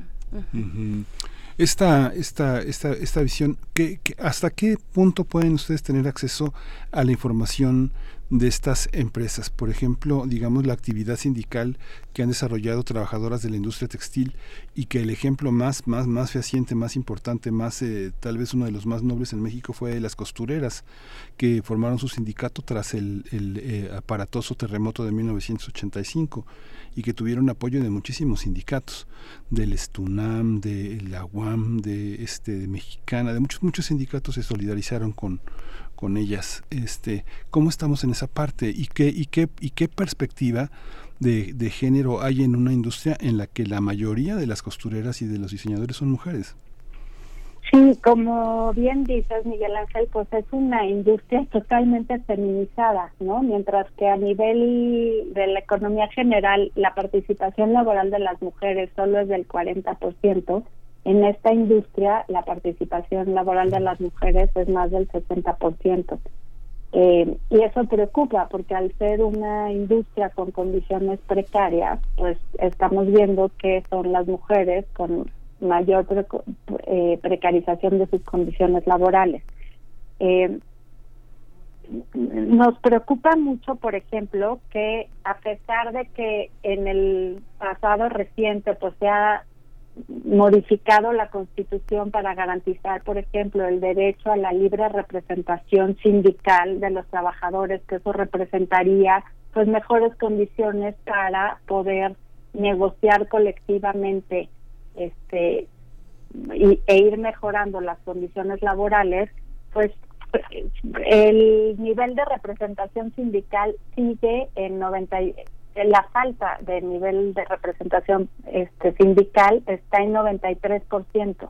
Esto quiere decir que pues no hemos avanzado en pues promover esta representación sindical y yo creo que tenemos que volver las organizaciones a poner el foco en el Centro eh, Federal de Conciliación de Registro y Conciliación Laboral, perdón que me hago bolas con el nombre, este, pero es una institución muy importante para nosotros, es una de las reformas que se pueden convertir en una herramienta para los trabajadores para mejorar sus condiciones laborales, pero desgraciadamente por la historia que ha tenido el sindicalismo en México de ser abusiva con los trabajadores y proteger a los empresarios, pues pensamos que falta eh, promover, que el Estado promueva dentro de la clase trabajadora, pues eh, pues ejercer este derecho tan importante, ¿no? Y al mismo tiempo, pues que vigilar que las empresas cumplan,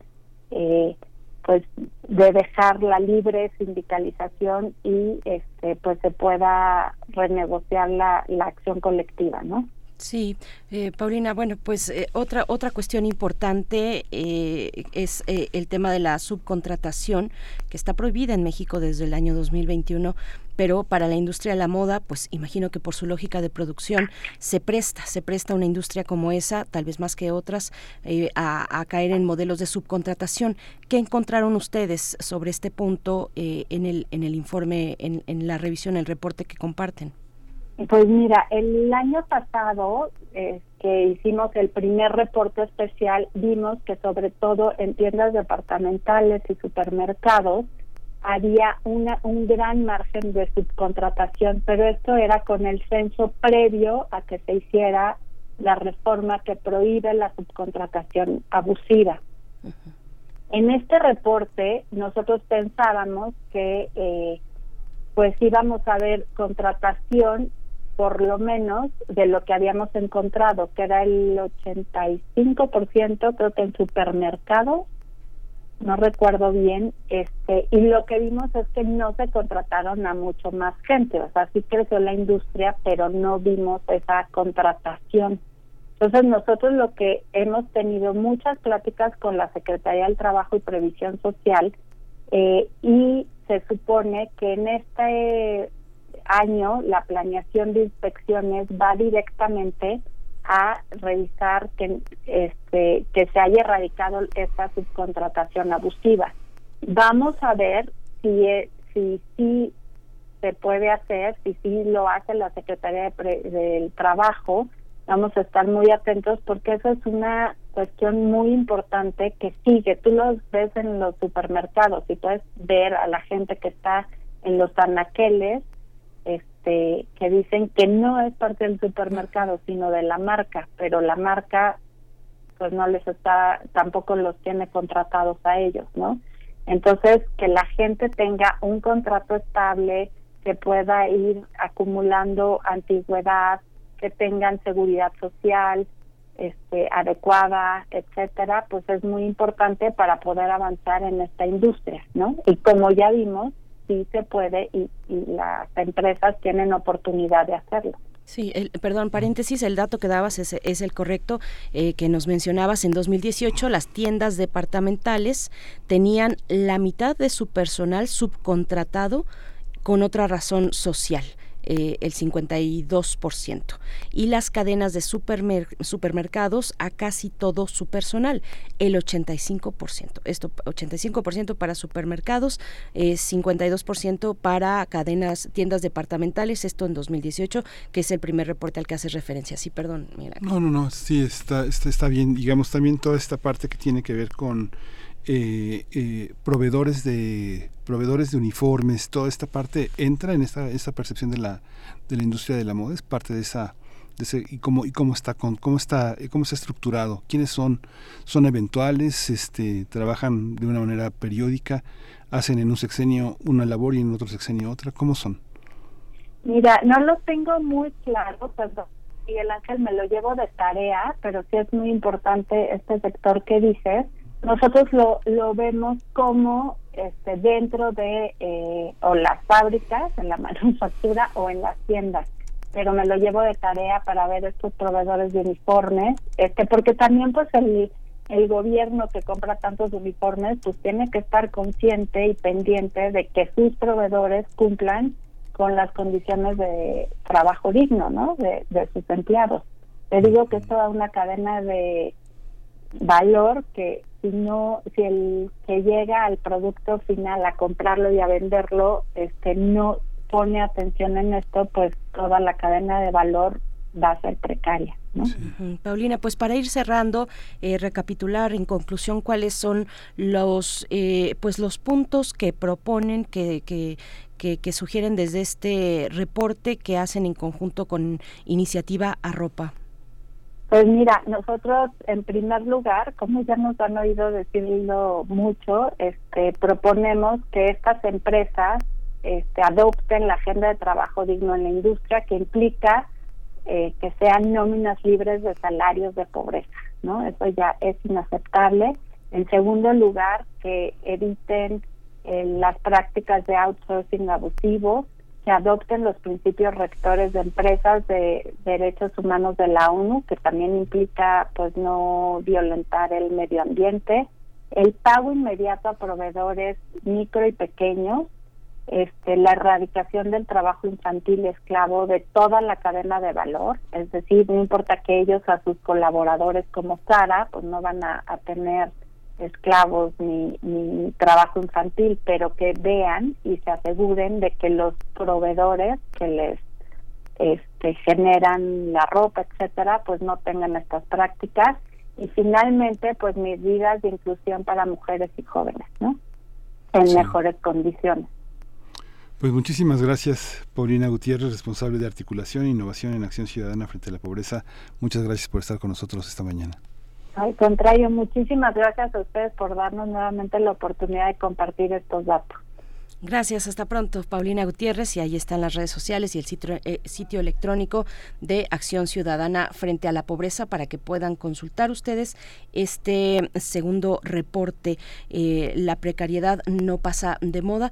Y también, bueno, yo no he visto, no la he visto, no he visto, hay una película en la Cineteca actualmente proyectándose que se llama Made in, in Bangladesh.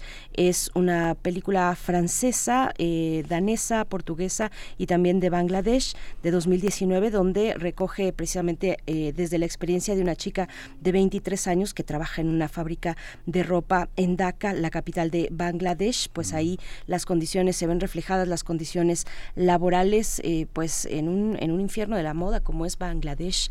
Eh, si, si, alguien ya la vio, cuéntenos, cuéntenos por acá. Yo he tenido eh, ganas de verla, eh, no he podido, no me he podido acercar, pero ojalá pronto y les tengamos un reporte un poquito más amplio, una reseña un poquito más amplia. Vamos, vamos a hacer un corte musical. Nos ponen a los fabulosos Cadillacs por acá, pasos vacíos, todo el mundo se la sabe. Vamos con ello.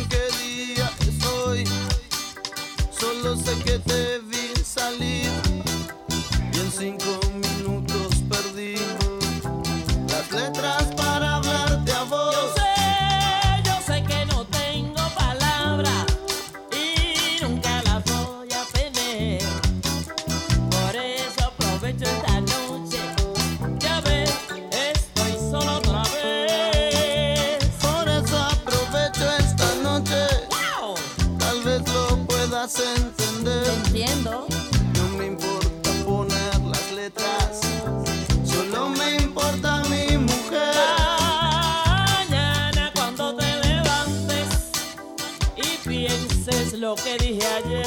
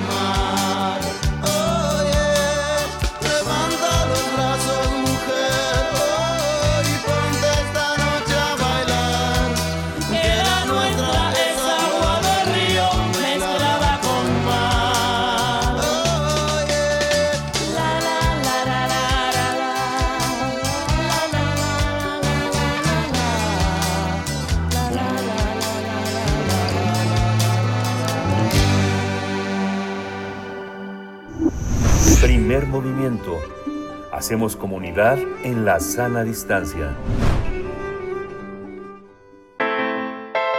Nota Internacional.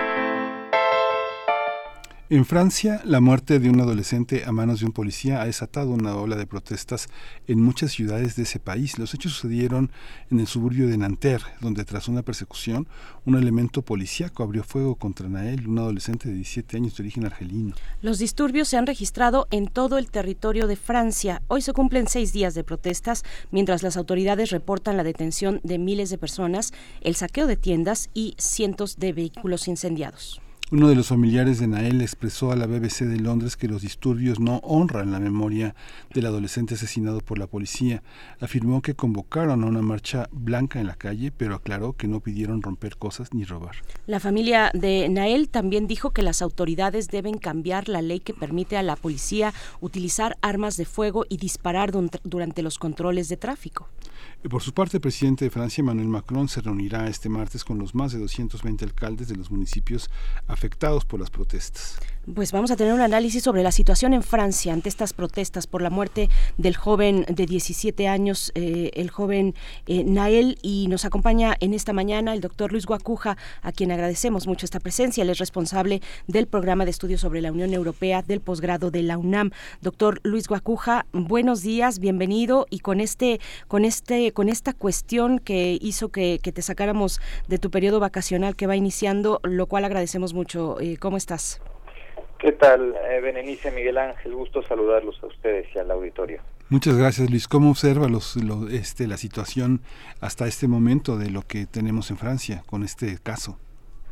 Bueno, pues un, un, drama, un drama absoluto si lo vemos en, en, los números, no, eh, no solo eh, eh, los 2.500 incendios, los 700 bancos saqueados, los 2.000 vehículos calcinados, eh, los 45.000 policías desplegados, ellos 500 heridos, ya la, muerte ya de un, de un, bombero tratando de sofocar ciertos incendios, pero quizá lo más lo más dramático, bueno, también hay otra cifra interesante, tres cuartas partes de los policías son, son afines a la extrema derecha francesa. Y, y, lo, más dramático, insisto, es que de los 3.200 detenidos, el 60% tiene menos de 17 años. Esto hay, hay, hay niños de, de 10, 12 años. Eh, me parece que esto es lo más lo más dramático, ¿no? Me parece que esto eh, eh, pues se parece a, a, una novela de Orson Welles o de Aldous Huxley o de Richard Fleischer, aquella que se convirtió en película eh, llamada en español Cuando el destino nos alcance.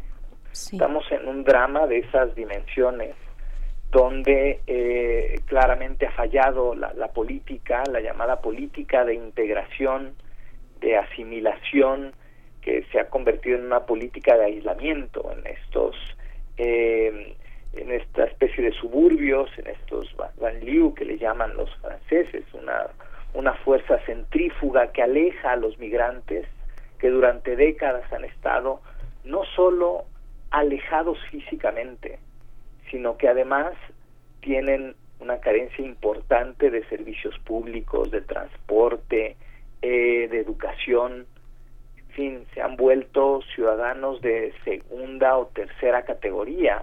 A veces son franceses de segunda, tercera generación, cuyos abuelos llegaron a Francia con eh, la esperanza de, bueno, primero quizá de, sobrevivir de estas excolonias eh, francesas también, de las que provienen muchos de ellos del norte de África, eh, pero pues que padecen esta discriminación y se refleja en los sueldos que son eh, la mitad de, lo que gana un, alguien que vive en una ciudad como París o como Lyon o como Marsella, eh, que tiene, si uno tiene esta condición fisonómica de, de árabe o de afrodescendiente, pues eh, tiene 20% de más posibilidades que lo detenga un policía.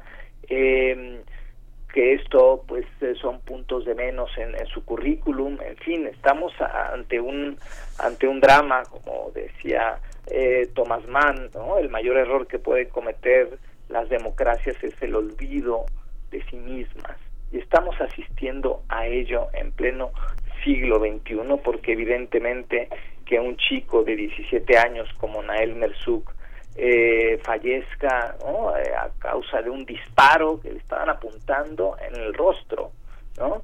Eh, más allá que si fue accidental, que si no fue accidental, no es accidental que un policía apunte a la cabeza de un joven de 17 años en la condición que sea. de estos chicos para los que no hay ni libertad, ni igualdad, ni fraternidad. Doctor Luis Guacuja, y este evento dramático ha abierto la oportunidad para que salgan una vez más eh, las, las opiniones y los partidarios de la ultraderecha que señalan ahora y dicen, ya ven, ahí están los resultados de una Francia diversa culturalmente o multicultural. Eh, ¿Qué decir de, ese aspecto? Porque son, mm, pues, son muchos, ya lo, has, ya lo has comentado tú por parte, digamos, de la policía, de, de la policía en Francia, sus inclinaciones políticas, pero también de la población e incluso fuera de Francia eh, vemos eh, pues ciudadanos, personas eh, comunes y corrientes o bueno declaraciones importantes respecto desde ese lugar, desde la ultraderecha respecto a lo que está ocurriendo en Francia. ¿Cómo lo ves? Claro, son, es el discurso xenófobo que, que enseguida encuentra ¿no? eh, cabida eh, para decir, miren, esto ya están en España diciendo, miren a Francia, esto nos puede pasar, ¿no? Nos invaden los migrantes, que son los delincuentes, ¿no? Y se señalan todas las baterías en contra, en, en contra de los migrantes, como si fueran la causa de, de esta desigualdad, de, de este eh, de, mandar a esta gente a, guetos, ¿no? Eh, de segregación racial, de segregación por el origen, por el color de la piel, y esto por supuesto que, que es aprovechado por, por los partidarios de Marine Le Pen, de la extrema derecha, que dice necesitamos más fuerza, necesitamos apoyar a la policía, ya han salido por ahí eh, defensores nacionalistas para defender a la, patria francesa, ¿no? Eh, salía a las calles en contra de, de, los migrantes, de los invasores, eh, de los violentos, como si no fuera violenta las condiciones eh, en, que viven y en que les, se les ha orillado a vivir en las condiciones que no se les ha no se les ha dado otra opción. Hay quien dice que pues aquí justamente el Estado francés ha incumplido parte del contrato social con estos migrantes que llegaron, que trataron de asimilarse, que aprendieron la lengua, las costumbres, pero que no han recibido ese trato en mínimos derechos como ciudadanos, ¿no? Sí, aquí habrá una guerra de, discursos, la extrema derecha lo, lo está eh, queriendo aprovechar en, este contexto de, violencia, quien habla de la de la esta sociedad protectora de escaparates, y, eh, y, un, y, bueno, pues al otro lado el, gobierno pidiendo calma, la, la, la, izquierda eh, de eh, la extrema izquierda más en, en Francia, eh, de Jean-Luc Mélenchon diciendo no, no, no, no necesitamos calma o el llamado no debe ser a la calma sino a la justicia estas condiciones de las personas que están eh, en esta carga explosiva de los banlieues franceses, ¿cómo, cómo, este, cómo han ido deteriorándose, Luis, eh, en, en cuanto a sus prestaciones con un gobierno cada vez más, más, más neoliberal, más eh, reduciendo, reduciendo también las prestaciones sociales, las posibilidades de desarrollo y las posibilidades de arraigo, ¿no? Sí, sí, pues ha, sido una, una bomba de tiempo, ¿no? Una bomba de tiempo que ha ido, eh, digamos, la tensión ha ido creciendo porque las condiciones se han degradado de manera también eh, paulatina, ¿no? Ahora las condiciones son mucho peores que hace 20, 30 años. Ya había, había anuncios, digamos, de esto hace 17 años, cuando Nicolás Sarkozy era ministro del, del Interior, con con el presidente Jacques Chirac, eh, hubo el caso de unos chicos que huyendo de la policía eh, pues se treparon a un poste de luz y, se electrocutaron y fallecieron ¿no? Eh, también hubo protestas en ese entonces em, y aunque era una policía más dura y tal bueno pues aquí claramente hay, hay muchas fallas estructurales sociales no solo en términos económicos también en términos de la política de seguridad que no sabe cómo tratar, cómo acercarse a estas a estas comunidades, ¿no? Hay una clara, lo hemos visto no solo ahora, lo hemos visto a, principios de año en estas extendidas protestas por la reforma de pensiones, las cargas policiales, el, uso excesivo de la de la fuerza. En fin, hay una falla estructural en muchos sentidos, eh, digamos, las eh, las promesas y las fracturas sociales eh, de hace 20, 30 años no se han remendado, no se han atendido y esta es simplemente la consecuencia de eso, ¿no? En plena en pleno siglo XXI, en plenas discusiones en Europa, en esta Europa de la diversidad, entre comillas, eh, donde se discute una política migratoria que ya ha sido rechazada por Hungría y por Polonia, pero que, que ha dejado de atender también eh, es ya no solo las causas para evitar tragedias como la de hace un par de semanas eh, en, en, el, en el Mediterráneo, sino eh, esta, esta otra parte de, de la tragedia, ¿no? de, de la incapacidad de, de, un Estado para ofrecer mínimas condiciones de seguridad y derechos a, a sus a sus habitantes. ¿no? Entonces es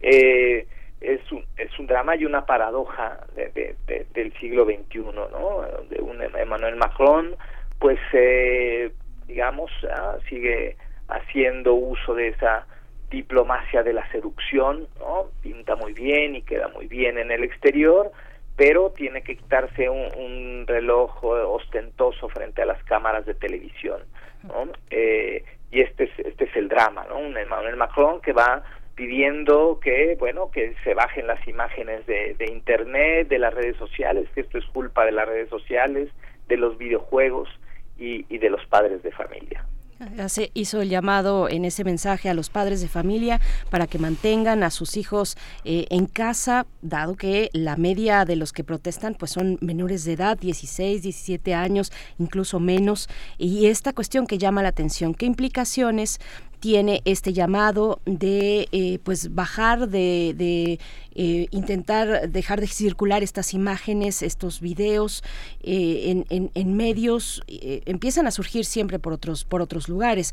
Y están el, una, una, red social como TikTok está inundada de, de estos videos, muchos de ellos falsos, muchos de ellos que apelan a otra a otra situación en otro país. Por ahí el, el incendio de un del edificio este enorme en Dubai pues está saliendo entre las noticias entre los eh, pues los videos de TikTok como si hubiera como si estuviera ocurriendo eh, ese incendio en Francia no eh, como si fuera un edificio francés toda esta confusión de que pues no se está a, abordando y no se está dando a conocer como tal ampliamente estos en los medios de comunicación estos estos videos y las imágenes de lo que está ocurriendo en las en las calles de toda Francia. Cómo ves el tratamiento mediático doctor Sí, sí, evidentemente, como en muchos acontecimientos que ocurren en estos tiempos, ¿no? Hay, hay de todo, estas sí. noticias falsas, también se anunciaba, ¿no? Que se estaba incendiando la sede del Parlamento Europeo en Estrasburgo, uh -huh. de Francia,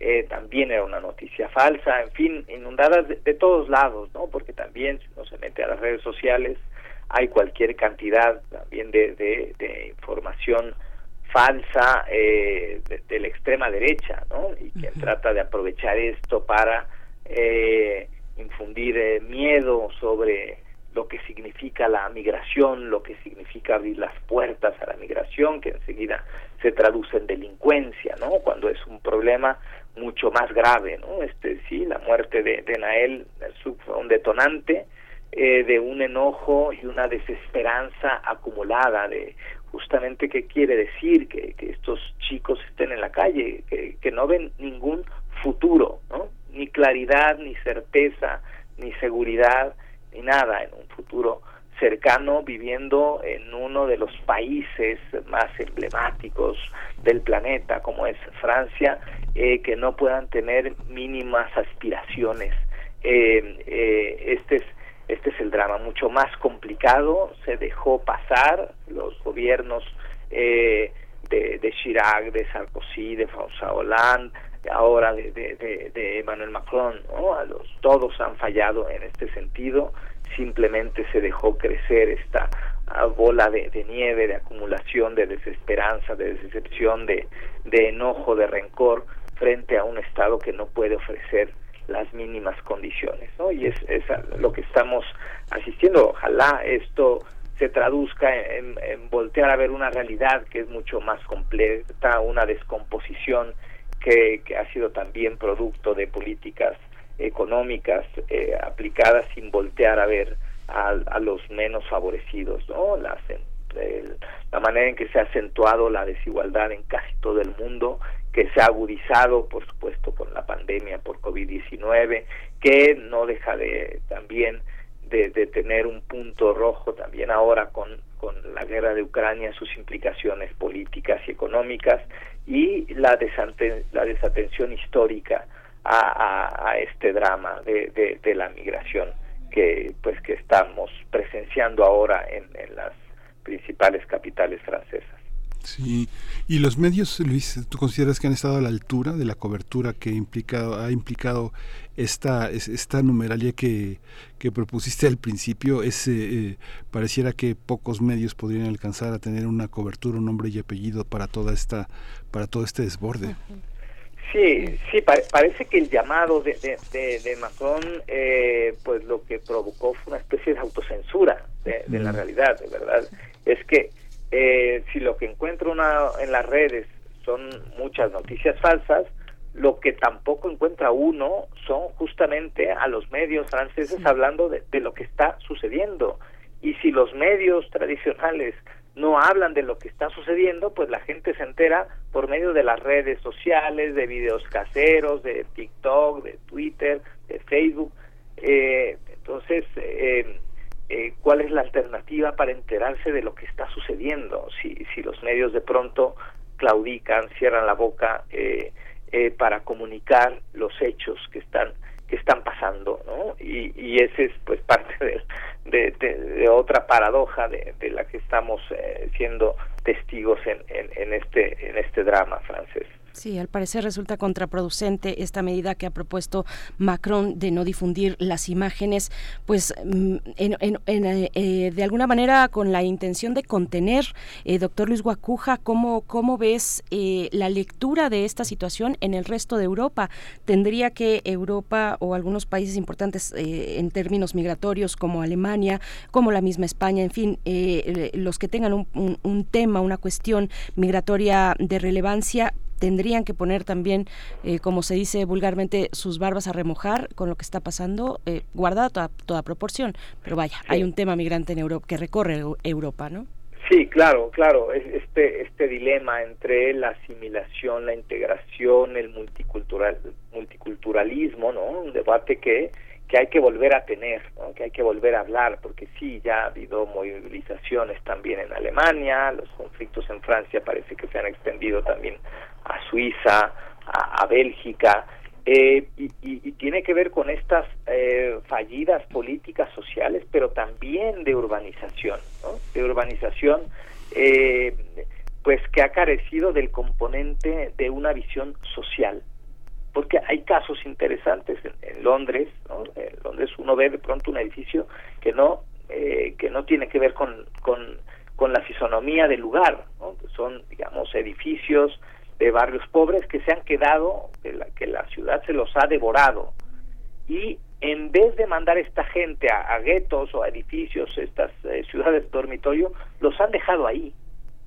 porque son parte de la ciudad y es, y es quizá parte de esta señal, son parte de la ciudad y esta gente tendrá condiciones menos favorables en términos económicos, pero gozará del mismo acceso al metro, al mercado, a los servicios públicos.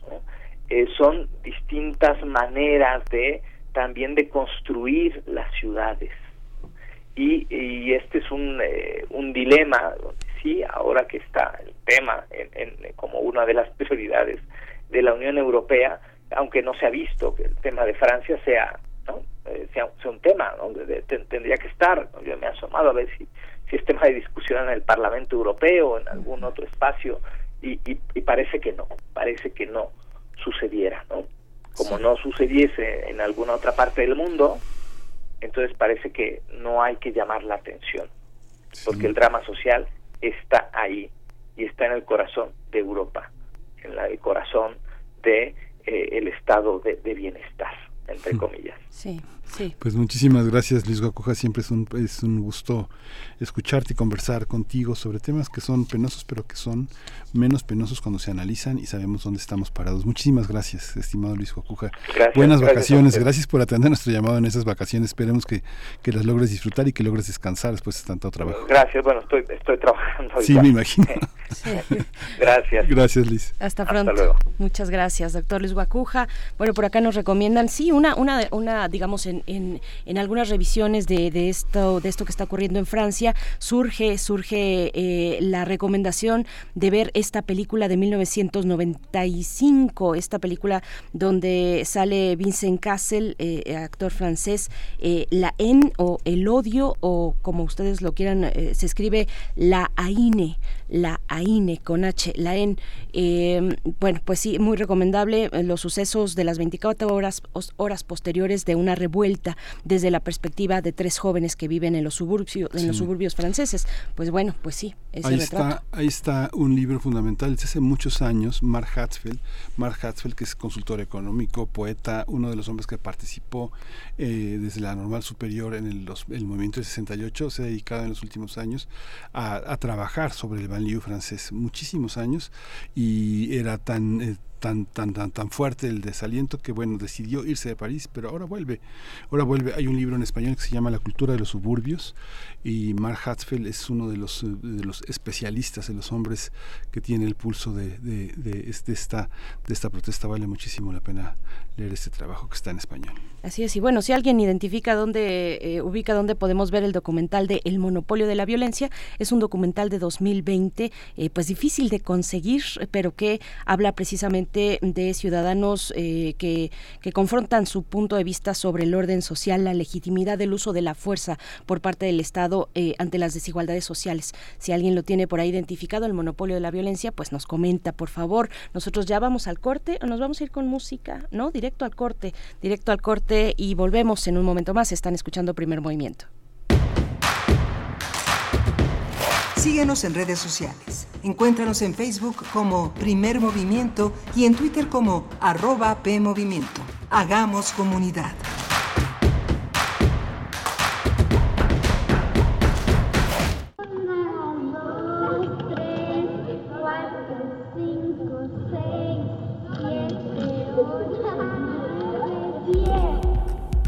Entre las selvas de asfalto, las guerras y la desigualdad económica, los niños siguen jugando. Desde 1999, el artista Francis Salis ha documentado las prácticas de juego de las infancias alrededor del mundo. Juegos de Niños es una exposición que reúne 27 piezas audiovisuales y dos pinturas creando un ambicioso archivo en curso de prácticas urbanas que la modernización va desenterrando de la vida cotidiana hasta el 17 de septiembre del 2023 en el Museo Universitario Arte Contemporáneo, MUAC.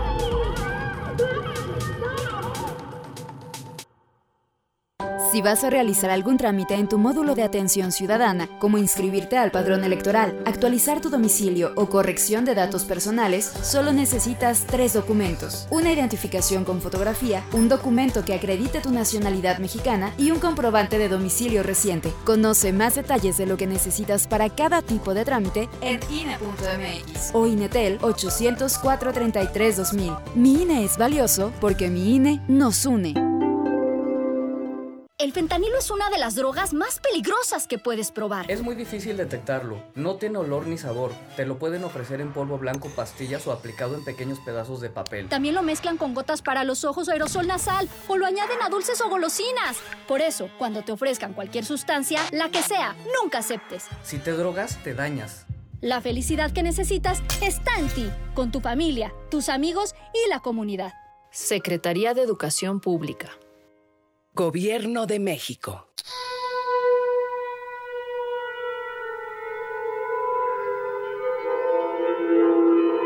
Cuando no bastan las imágenes, las palabras o la música para expresarnos, aún nos queda el origen.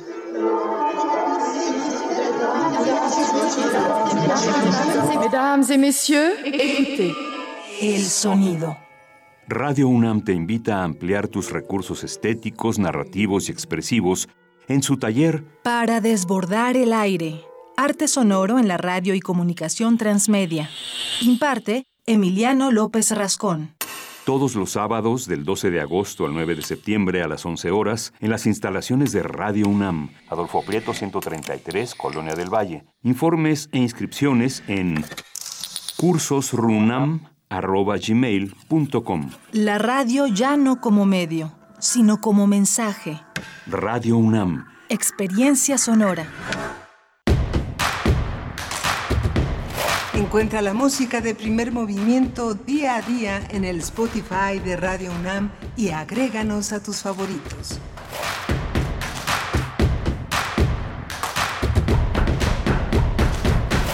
Son las 9 de la mañana con 3 minutos en este martes 4 de julio, Día de la Independencia para los Estados Unidos, 1776, el día en que los eh, norteamericanos dejaron de depender de ser una colonia de la Gran Bretaña. Felicidades a todos los que viven en México y que se acogen también a nuestra independencia, que es parte de la parte de la factura que Estados Unidos le ha legado también culturalmente a este país.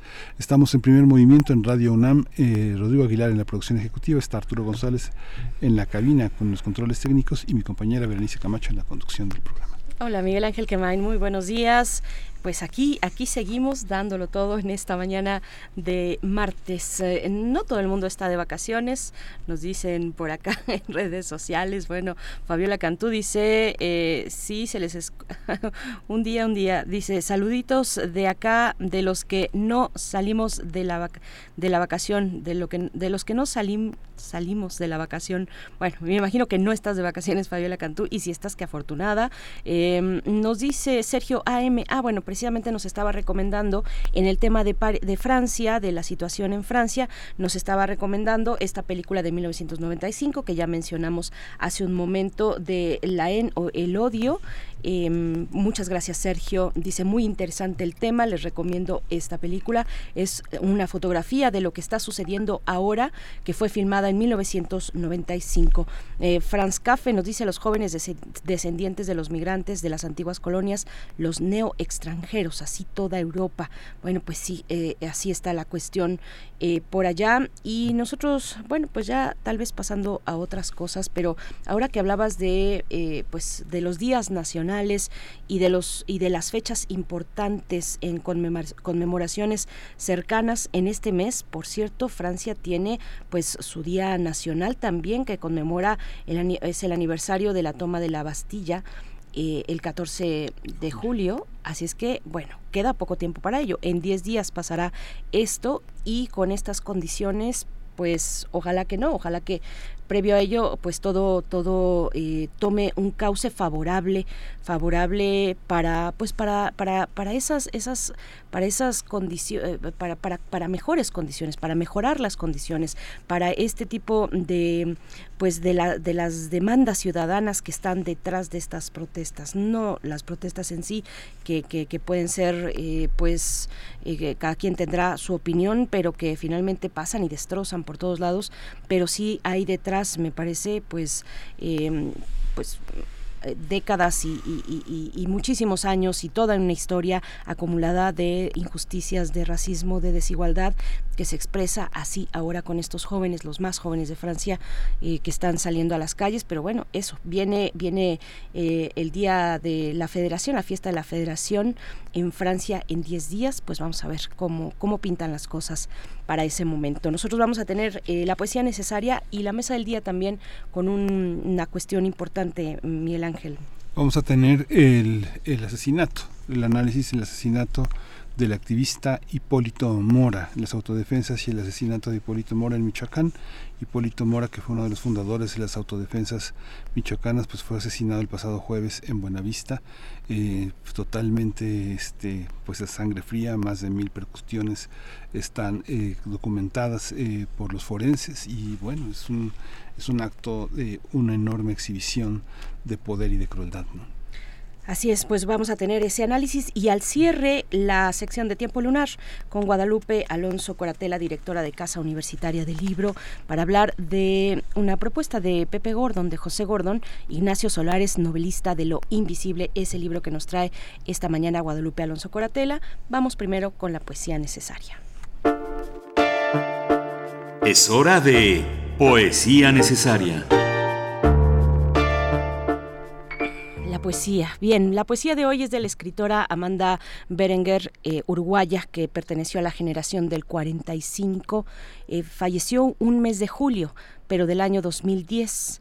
Eh, julio, el mes de julio marca también una fecha importante igualmente para el Uruguay con el nacimiento en 1909 del escritor Juan Carlos Onetti, bueno, uno de sus escritores más destacados.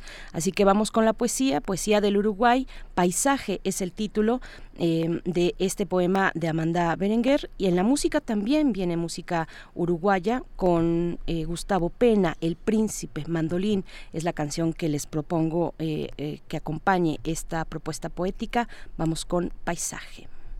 Paisaje.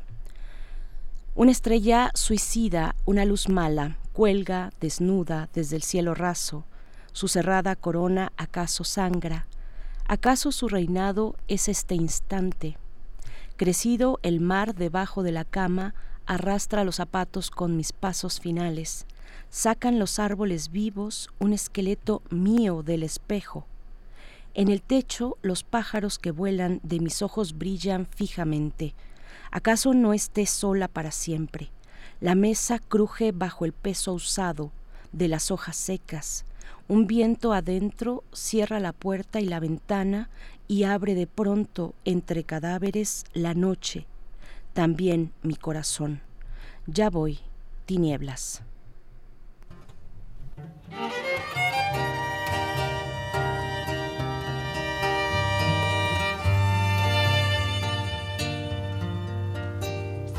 Tiene una mirada ebria de palabras y poesías.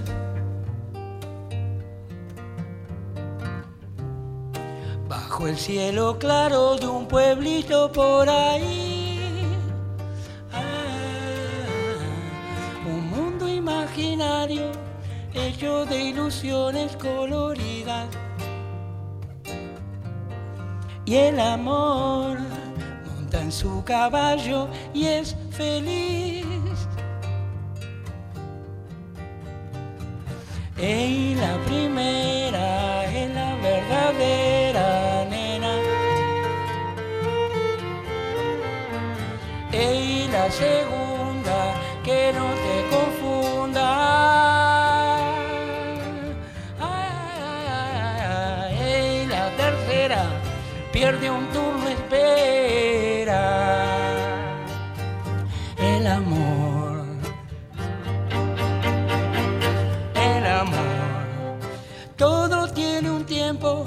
vos y yo tenemos la alegría.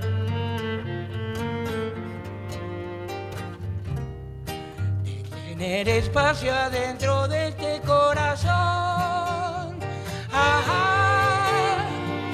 Guardo una sonrisa para esos momentos de la vida.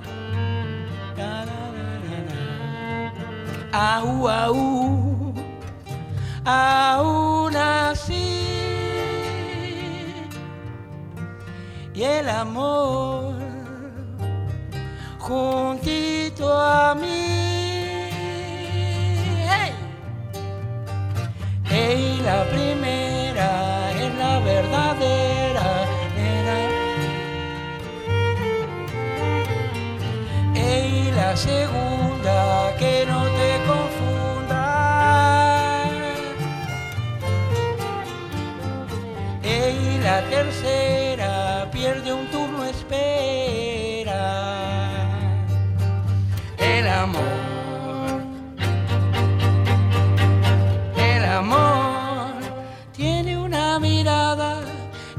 de palabras y poesías.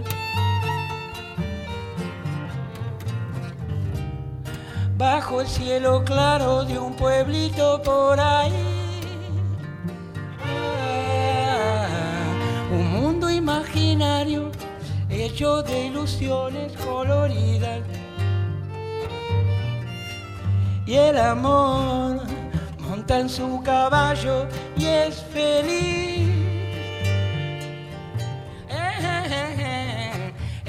la primera es la verdadera, nena. Y la segunda, que no te confunda, Y la tercera, pierde un turno, espera.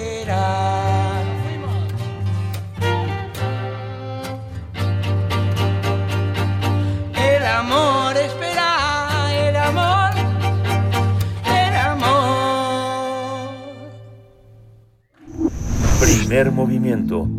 Hacemos comunidad con tus postales sonoras. Envíalas a primermovimientounam.gmail.com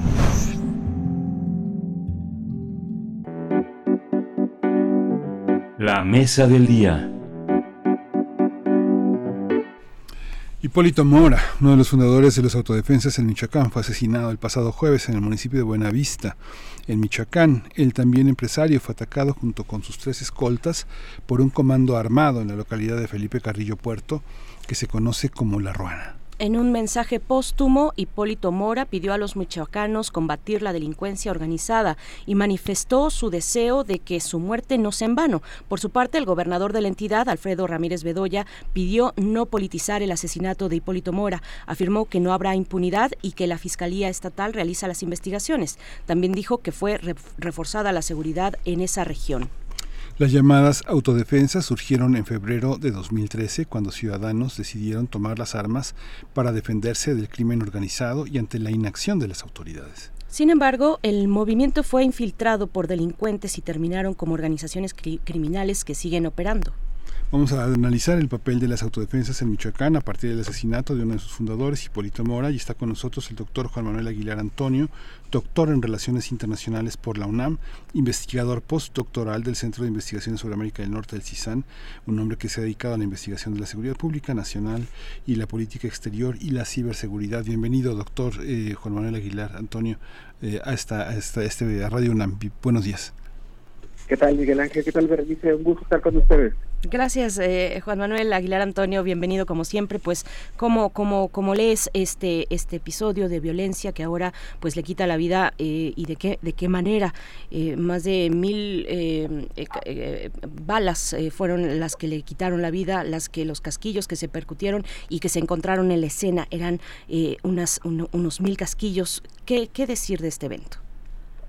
Sí, ¿qué tal, Bernice? Bueno, es importante mencionar eh, bueno que el Estado de Michoacán lleva un proceso muy, muy fuerte en el ámbito de este proceso de descomposición social, un entorno de violencia muy severo y que, bueno, que precisamente se explica por ciertas eh, características geográficas, geopolíticas, incluso trascendentales en lo que es el ámbito de la delincuencia organizada, la parte del eh, Puerto Lázaro Cárdenas, es el ámbito de un enclave estratégico para la movilización de drogas a través de la ruta del Pacífico de los opiáceos, principalmente en el auge con el fentanilo en la actualidad. Y precisamente también esto se empata con un fenómeno histórico local que es la parte de la zona de la región de Tierra Caliente. Precisamente es muy, muy importante y trascendental mencionar que en el ámbito de Michoacán y en el ámbito también del estado de Guerrero es muy, muy conocido lo que se conoce como el, el temperamento de Tierra Caliente, donde precisamente eh, la población es un tanto eh, más este difícil, eh, tiene un carácter muy fuerte, duro en el ámbito concreto, y en el ámbito de este proceso de descomposición de la delincuencia por la parte de querer tomar posesión por eh, puntos territoriales y carreteras trascendentales en el ámbito por vinculado a los grupos del crimen organizado, se da este fenómeno histórico en el ámbito concreto del surgimiento de los grupos de los autodefensas. Miguel Ángel eh, nos comentaba que se da el surgimiento a partir del año 2013, eh, bueno, por ahí realmente es cuando se da el, el surgimiento y la institucionalización de los autodefensas a la parte de este fenómeno histórico que se dio en el proceso de Enrique Peña Nieto, es cuando sale José Mireles, que se vuelve el gran rostro de los autodefensas en el caso de Michoacán, pero es importante destacar que estos procesos eh, de policías comunitarias, creación de grupos de autodefensas en el estado de Michoacán, surge desde el año desde el eh, inicio del siglo a partir del año 2000 y precisamente es muy importante destacar como algunos autores nos empiezan a hablar, por ejemplo, de la Tercera Guerra Michoacana, nos hablan de que en el caso de esta comunidad o de esta zona de Tierra Caliente en la década de los 2000, eh, los grupos locales enfrentaron la presencia del cártel del milenio, precisamente a partir del año 2013 hasta 2018 se da eh, el gran choque muy violento por eh, no olvidarlo contra los caballeros templarios y la parte de la familia michoacana. Y ahorita actualmente está la parte de la presencia del cártel Jalisco Nueva Generación que es un cártel muy sofisticado. Las imágenes de las confrontaciones son muy muy muy dramáticas. El poder de choque es muy fuerte. Se están incorporando nuevas tecnologías al ámbito eh, de la lucha de las autodefensas contra la parte concreta del crimen organizado, como tecnologías como los drones, las minas subterráneas. También hay unos intentos muy, muy fuertes por la parte concreta de la Secretaría de la Defensa Nacional, autoridades de policía eh, estatal, por tratar de recuperar los puntos importantes y trascendentales.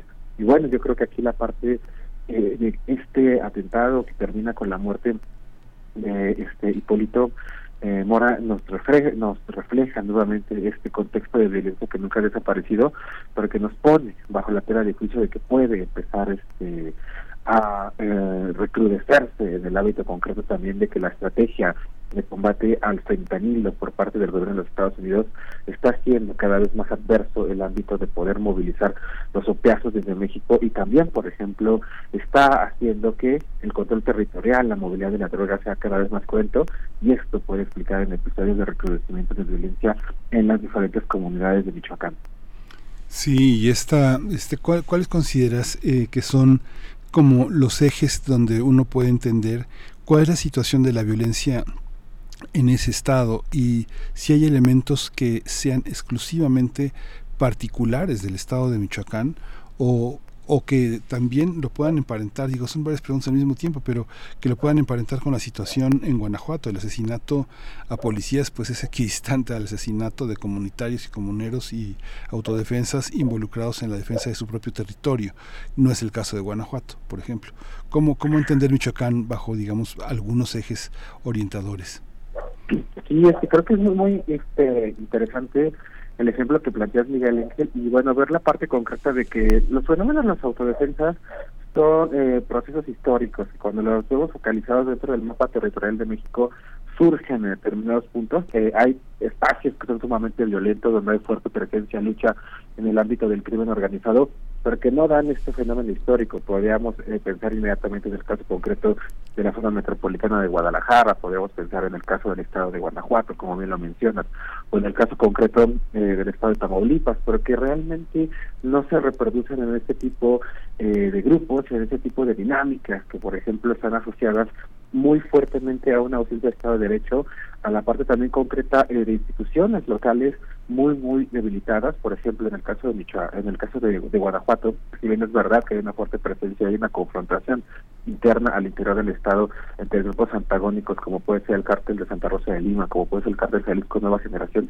debemos entender en el ámbito de esta entidad eh, ya sea en pequeños eh, municipios que son de tamaño medio ya alcanzan el, el estándar de ciudades ya están muy alejados de espacios reales como puede ser el caso este concreto de lo que es el Haya, de lo que es Irapuato, de lo que es León, eh, Salamanca, etcétera, etcétera, ahí vemos que ya hay un fortalecimiento medianamente muy bien consolidado del ámbito vinculado a la parte de las instituciones, de las autoridades municipales. Las policías están bien este, equipadas, están medianamente consolidadas. Eso también deriva en el ámbito de que el desarrollo de la educación eh, pública del ámbito local sea más fuerte y también es importante destacar que en estas eh, entidades hay una fuerte interconexión entre el ámbito de las autoridades del ámbito municipal a las del ámbito estatal, hay un fortalecimiento y una fuerte colaboración y esta situación también es un tanto aplicable en el caso concreto, por ejemplo, de lo que pasa en el estado de Jalisco. En el caso de Tamaulipas podríamos ver que eh, en el ámbito concreto, por el poder de fuego, por la peligrosidad de los grupos armados vinculados al cártel del Golfo, han hecho que prácticamente las policías municipales no participan en el ámbito del combate directo con estos grupos delincuenciales y es una tarea, una labor que se ha adjudicado a la policía estatal del municipio. Esta situación es muy, muy contrastante pues en el estado de Guerrero, el estado, por ejemplo, eh, de Michoacán, que precisamente por estas características de poco eh, desarrollo y consolidación de las instituciones municipales, por poca consolidación del Estado de Derecho, eh, poca efectividad del gobierno del ámbito local, hacen que no surjan este tipo de grupos, hacen, que promueven que se dicen esos grupos de autodefensa, porque precisamente cuál es la raíz, cuál es la razón de que surgen los grupos de autodefensa es ante la inoperancia, ante la incapacidad de verse superadas de muchas instituciones del ámbito local, estatal, incluso en algunas situaciones federal para poder dar pacificación y tranquilidad a las diferentes comunidades, hacen que las personas tengan esta visión en el ámbito concreto de armarse ellos mismos y enfrentar directamente a los grupos delincuenciales. Algo que es muy importante, que es muy, muy importante de analizar, es eh, mencionar en este sentido que precisamente ese temperamento eh, de tierra caliente que se maneja de que, bueno, son este son más bravos, son más este reacios a resistirse a la violencia, no, no, no aceptan que un hecho se quede impune. En ese sentido también se vincula con la parte de factores socioculturales, económicos y locales que promueven el surgimiento de estos grupos y de alguna forma pues dejan al Estado de Michoacán una difícil eh, situación porque hay tres grupos disputándose el control de la violencia. El crimen organizado, los grupos de autodefensa y ahora más recientemente eh, las autoridades del gobierno federal y del ámbito estatal y municipal. Bueno, en teoría ellas sean las que tendrán el control legítimo del monopolio de la violencia, las autoridades públicas las Fuerzas Armadas, pero que en el caso de Michoacán es tan severo que bueno, vemos que esos tres grupos disputan el control territorial y el control de la violencia en diferentes zonas de la Tierra Caliente. Sí, eh, Juan Manuel, me voy a regresar a, algo que me llamó mucho la atención en tu comentario anterior, cuando hablabas del combate al fentanilo eh, y mencionabas al cártel Jalisco Nueva Generación y decías algo así como, y esa es la pregunta, y me gustaría que lo expusieras o que lo desarrollaras un poco más, eh, porque parecía que lo que nos estabas contando era que, digamos, al otro extremo del combate más intenso al fentanilo por parte de Estados Unidos, al otro extremo está México y podemos esperar entonces una mayor presión en México en términos de violencia, eso que esa, esa mano dura que pueda tener Estados Unidos en su propio territorio en la persecución, digamos, del tráfico de fentanilo, se va a expresar, eh, digamos, paralelamente con mayor violencia o actos de violencia por cómo se complican las plazas y el trasiego en nuestro país. Eh, ya sé que incluso puede parecer algo, algo eh, pues eh, lógico y obvio, pero me gustaría que lo que lo ampliaras un poquito más para para observar si lo que estamos viendo en nuestro en nuestro país actualmente, pues es es parte en parte eso también. Sí, Berenice, es muy importante lo, lo que mencionas porque precisamente estamos en una cadena de sucesos que tienen un ámbito de lo que se llama dinámicas de carácter local eh, aspectos que están en el marco de la relación bilateral de México-Estados Unidos van a influir en dinámicas locales que pueden estar impactando directamente en el estado de, Michoacán. Y que es importante mencionar en ese sentido. Eh, desde hace ya bastantes meses el tema del fentanilo se ha vuelto una crisis pública en el ámbito de los Estados Unidos, están superando las 100.000 muertes por sobredosis. Eh, eh, en el ámbito de esta crisis pública en los Estados Unidos y, ya también es un tema trascendental en el ámbito de la relación bilateral. Hemos visto que se ha eh, robustecido y ha empezado a darse acciones más estratégicas de instituciones como la misma Guardia Nacional para decomisos de la droga en el ámbito del territorio y precisamente de esta ruta del Pacífico es la más atractiva y la más eficiente para la movilidad de los eh, componentes líquidos de opio a través de la costa que empieza desde Guerrero, Michoacán, la parte de Colima y llegan hasta las fronteras del norte de forma terrestre para ser eh, transformados en estas drogas sintéticas y ahí vemos que precisamente qué está pasando en ese sentido. Este robustecimiento del combate de Estados Unidos y también de las acciones de México en contra del trasiego y el tráfico de fentanilo pues va a interrumpir las cadenas de valor de las organizaciones delincuenciales involucradas en la este, movilización de esta droga. Esto obviamente va a tener repercusiones en el ámbito eh, de las ganancias económicas que tienen estos grupos delincuenciales. Inevitablemente, pues la forma eh, más fuerte en la cual se materializa esto en los hechos es en el incremento de dinámicas de violencia. Las, a las organizaciones criminales empiezan a volver más duras, más arduas, empiezan a tener eh, más mano dura al ámbito concreto de poder hacer completar sus cadenas de valor y movilizar esta droga hacia la parte concreta de los mercados del norte, donde son consumidas y donde precisamente se obtienen las principales eh, ganancias derivadas del trasiego. En ese sentido, pues, yo podría eh, especular o en el ámbito concreto de deducir que precisamente este interés está eh, proselitismo en contra de la droga que también ya tiene o se enmarca en acciones conjuntas o que realizan los diferentes países desde sus eh, jurisdicciones territoriales, de alguna forma también pueden explicar en el ámbito concreto del incremento de las violencias. El estado de Michoacán es muy, muy eh, importante decirlo, que los grupos de autodefensa locales han sido muy racios a la parte del control de puntos estratégicos, de dejarlos completamente a la merced, o el control territorial de los grupos de la delincuencia organizada. Y de alguna forma podemos ver que romper este equilibrio de poderes de violencia, de control territorial que se refleja con pues el asesinato, el homicidio de uno de los grandes rostros de los grupos de autodefensa nos está revelando esto, que los grupos del crimen organizado no este van a dudar, van a incrementar su poder de fuego, van a tener cada vez más mano dura para poder controlar los puntos territoriales estratégicos para la movilización de la droga y en ese sentido pues esto puede derivar en la parte concreta de un recrudecimiento de la violencia derivado de esta dinámica bilateral e internacional. Ujú. Esta presencia de, eh, del, del ejército mexicano eh, es suficiente para eh, detener eh, la- red de narcotráfico que sostiene esta violencia. ¿Cómo funcionan los demás actores? La universidad, las universidades, eh, la iglesia, que el padre Goyo ya pide la renuncia del gobernador, los empresarios, o sea, ¿cómo, cómo están articulados estos, estos agentes que no han recibido la violencia de manera directa, ¿no? sino que siempre son, son, somos testigos de lo que pasa alrededor, aunque nos pasan silbando las balas, ¿no? Sí, Miguel Ángel, eh, pues el caso de el caso de, Michoacán este, es tan tan severo y tan complejo eh, que pues de encontrar una alternativa de que sería suficiente para poder eh, revertir esta situación de descomposición social, esta ausencia de Estado de Derecho, es una gran interrogante que no se ha podido solucionar. Hemos tenido tres gobiernos de diferentes partidos que han realizado acciones en aras eh, de mejorar la seguridad pública, de recuperar el tejido social, con diferentes estrategias y ninguna ha rendido eh, realmente resultados. Eh, en el caso del gobierno de Felipe Calderón fue una estrategia de combate directo en el ámbito de los grupos de la delincuencia organizada, de grandes despliegues de elementos de las Fuerzas Armadas, para ir en un este eh, franco frontal contra los grupos delincuenciales y esto solamente derivó en violencia precisamente cuando empieza a hacerse el robustecimiento de los caballeros templarios y el ámbito concreto también de la familia michoacana cuando Calderón este decide sacar a las fuerzas armadas también después de ese incidente muy muy trágico eh, de la Granada en el centro de, de Morelia, Michoacán, donde hubo una cantidad de 123 muertos vinculados a este incidente.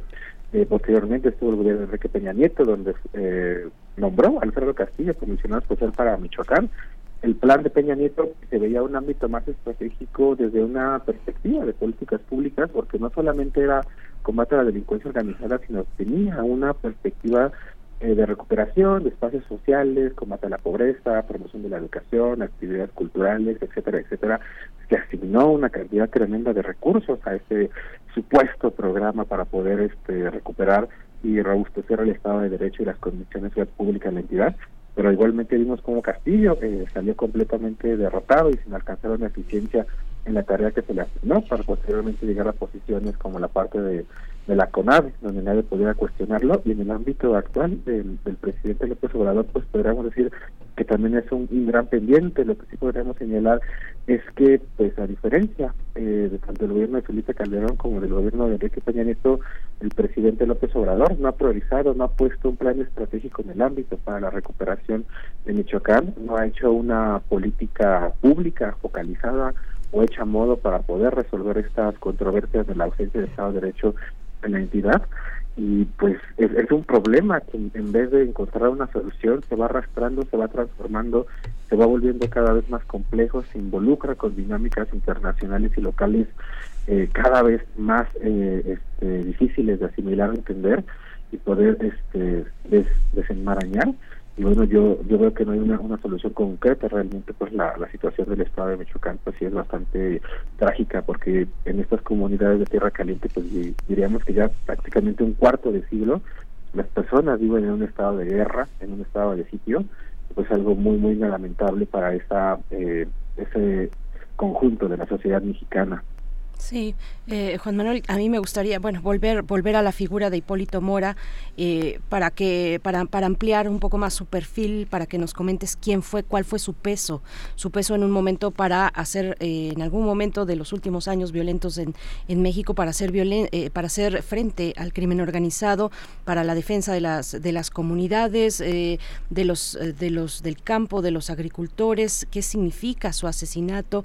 El obispo de Apatzingán le pedía al presidente un día de luto decía y bueno el presidente estaba en estos cinco años en la conmemoración justo pues cayó en ese momento eh, la conmemoración de los cinco años esta fiesta que ha emprendido que ha realizado el presidente durante todos sus años de gobierno cinco años del triunfo de, de Morena en el poder de la 4T y en ese en ese contexto el, el, obispo de Apatzingán le pide al presidente un día de luto. Cómo ¿Qué nos puedes ampliar más sobre la figura, reflexionar sobre la, figura de Hipólito Mora? Sí, bueno, es importante entender que precisamente en el ámbito eh, de 2013 se da la parte concreta de un consenso vinculado a unificar o de alguna forma eh, hacer un esquema de colaboración de los diversos grupos de autodefensas que operaban en el ámbito concreto de Michoacán. Esto porque cada vez estaba siendo cada vez eh, más adversa y más cruenta la parte de la confrontación con los cárteles de los caballeros templarios y la familia michoacana. Y precisamente ahí se da una mediatización muy trascendental que tiene como rostro a la parte del doctor Mireles. Había diferentes eh, líderes de grupos locales, figuras trascendentales, como bien eh, comentabas hace unos minutos, Berenice, de poder crear esta consolidación de alguna forma para poder unificar y hacer la colaboración en el ámbito concreto de los grupos de autodefensa, también muy vinculado a la parte de las sospechas de que existían en el ámbito concreto, de qué tan legal, eh, qué tan acertadas, eh, legítimas eran las partes de sus actuaciones, las fuertes controversias que siempre existían de que podían eh, involucrarse los grupos de autodefensa con diferentes actividades delincuenciales o los mismos grupos del crimen organizado y esto hace que precisamente este José Mireles, el rostro, vea la parte de la visión en el ámbito de la mediatización, de la unificación de estos eh, grupos de autodefensas que en algún momento se denominaron bajo la etiqueta de Cárteles Unidos y estaban de alguna forma eh, mostrando este poder o este grupo paramilitar que no estaba en estrecha colaboración en los mejores términos con el ámbito de las autoridades gubernamentales del ámbito estatal o federal, porque de alguna forma sí deseaban marcar su diferencia de que no eran grupos delincuenciales. Precisamente el gobierno de Peña Nieto busca tener el ámbito de una estrategia, de alguna forma, de poder lograr institucionalizar estos diversos grupos eh, de autodefensa y en este contexto donde surge Polito Mora. Polito Mora es uno de los eh, principales eh, líderes que está en contra de la extorsión que realizaban la parte concreta este, del ámbito de los eh, grupos de la familia michoacana y los caballeros templarios, empieza a hacer un proselitismo a través de los grupos este, de autodefensas, empieza a tener una fuerte eh, presencia en el ámbito de la tierra caliente e incluso, eh, por ejemplo, esto lo lleva a ser lo lleva a materializarse en un rostro muy muy conocido dentro de la entidad, incluso él tuvo la pretensión este, de tener una candidatura a gobernador del estado por el partido Encuentro Social que bueno no no prosperó en el ámbito de las dinámicas electorales y políticas de la entidad porque de alguna forma pues fue eh, un rostro asociado precisamente a combatir esta delincuencia organizada se lo dice pues de algunas formas no del todo legítimas vinculadas a grupos paramilitares y de autodefensas lo que también lo intentó hacer a través de la vía este, institucional participando en el sistema de partidos que tampoco prosperó fructífero esta cuestión. Entonces, en ese sentido, pues podemos ver que si era un personaje altamente trascendental. podríamos decir que después de la desaparición y el fallecimiento del doctor Mireles y bueno, su salida del Estado de Michoacán eh, y de los grupos de autodefensa en Tierra Caliente para ocuparse en posiciones gubernamentales en el actual gobierno, pues Hipólito Mura era una de las figuras más fuertes dentro del contexto de los autodefensas.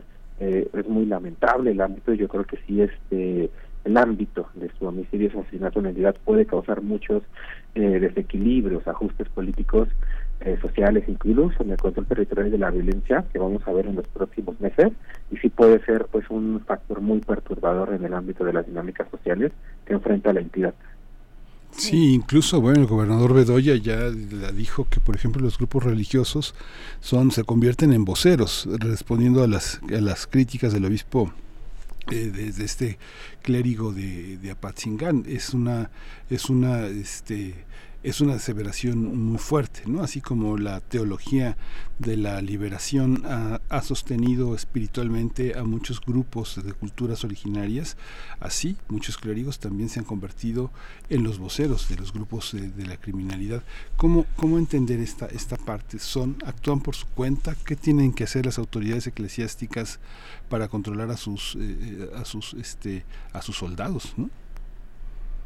Y bueno, eh, tendríamos que ver precisamente que en el ámbito de la política local y social, este Miguel Ángel, precisamente por la fuerte debilidad de los actores institucionales legítimos en el ámbito de la elección popular y de los cargos públicos, como pueden ser alcaldes, como pueden ser eh, funcionarios de gobierno del ámbito estatal, asignados a las diferentes regiones del estado de Michoacán, que se ven completamente superados por las, por las condiciones de violencia, eh, muchas veces no son figuras eh, de respeto, no son figuras a las cuales la sociedad local de la Tierra Caliente vea como una figura de autoridad, de respeto en el ámbito de las dinámicas de violencia. Y eso precisamente también hace que surja este fuerte eh, liderazgo del ámbito de los eclesiásticos, eh, de los eh, personajes provenientes de las instituciones, principalmente de la Iglesia Católica, que se vuelven eh, actores trascendentales en el ámbito de las dinámicas de la violencia y que bueno también eh, vinculados a la parte del control del monopolio eh, territorial que están disputándose los diferentes actores. Los sacerdotes han jugado eh, un papel muy muy importante en las dinámicas sociales y esto pues está muy muy acompañado a la descomposición del, del tejido social. Ahí podemos ver que las iglesias cuentan con espacios en el cual puede haber eh, reuniones comunitarias, son espacios de diálogo, la gente se siente se acerca muchísimo a la parte concreta este, en el ámbito de poder acercarse a ellos, también la parte, pues la cuestión de la fe que profesan los diferentes ciudadanos hace que se aglomeren en torno a estas autoridades eclesiásticas, a los puntos donde se, se realizan las ceremonias religiosas católicas, pero bueno, que también los ha hecho pues objeto eh, de controversia en el ámbito del papel que deben jugar, porque bueno, un sacerdote no debería involucrarse directamente en política desde una perspectiva del Estado laico, pero bueno, las condiciones eh, que superan la parte de la ausencia del Estado de Derecho en este sentido hace que se haya da- este gran involucramiento en Michoacán y podemos ver que pues ya hay una larga lista de sacerdotes este, asesinados, tanto hasta mayo de 2023 había un total eh, de nueve asesinados en lo que es la parte concreta del sexenio del presidente López eh, Obrador. Y bueno, yo pensaría que mm, si este proselitismo, este involucramiento de las autoridades religiosas, pues no, con- no esconde un trasfondo de una aspiración, un proselitismo político, la, la búsqueda de un interés particular. Yo creo que más que nada pues es eh, la dinámica de la descomposición social y el papel que tiene que jugar el sacerdote que es asignado a una inscripción dentro de esta zona de tierra caliente en el cual ellos mismos ven las dinámicas de la violencia y por la forma de no poderse quedar tranquilos frente a lo que se está viviendo en esos, los diferentes contextos, se involucran directamente en la parte de las dinámicas que bueno comprometen mucho su integridad y y que inevitablemente pues los hacen figuras eh, trascendentales en el ámbito de la discusión de la seguridad pública y la violencia que se está dando en la entidad.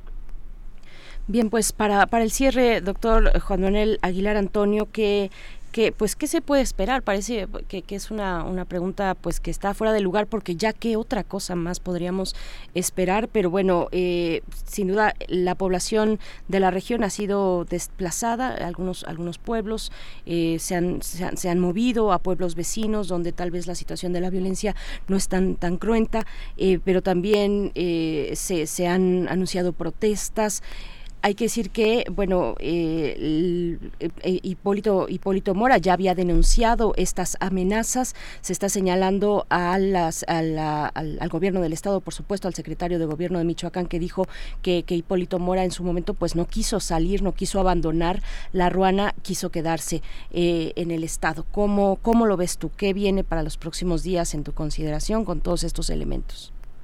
Pues eh, creo que el tema se ha politizado mucho y es importante mencionar que ha llegado hasta la espera de la conferencia mañanera del presidente, sí. donde, bueno, se ha dado un fuerte proceso eh, de discusión.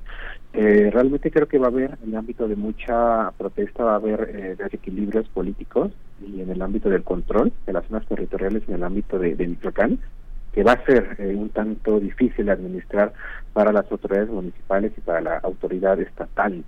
Eh, en lo personal, yo no vislumbro que pueda haber un, programa especial desde la esfera del gobierno federal para atender o contener la violencia en Michoacán. Hemos tenido presencia de las Fuerzas Armadas durante los cinco años de gobierno, hemos tenido episodios trascendentales como cuando se fue la entrada de la Sedena para la recuperación del municipio de Aguililla, porque ya estaba en una en un aspecto muy sensible sobre la confrontación y los equilibrios eh, de control territorial y violencia que se estaban dando, por ejemplo, entre el cártel Jalisco y la parte de los grupos de autodefensa locales, donde ahí sí, pues la Sedena decide intervenir directamente para que haya no haya un, un episodio de violencia que pueda eh, saltar muy fuertemente a los reflectores de los ojos de la política nacional o internacional, pero una política focalizada, un gran programa para la recuperación del tejido social y la construcción y fortalecimiento del Estado de Derecho en el ámbito local en Michoacán, yo lo vería muy, muy adverso. Es algo que no se ha trabajado en los últimos cinco años de gobierno en el ámbito del cierre, con el ámbito de este adelantamiento de las campañas electorales, no logran una trascendencia en el ámbito de la política gubernamental.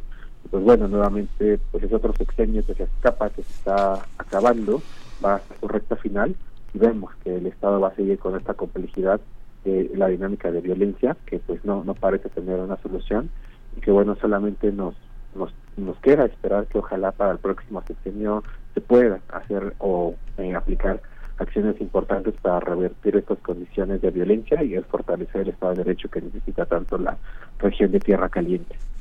Pues muchísimas gracias, eh, muchísimas gracias, doctor Juan Manuel Aguilar Antonio, por esta, por esta conversación, por esta, por, eh, por, eh, por su aporte esta mañana.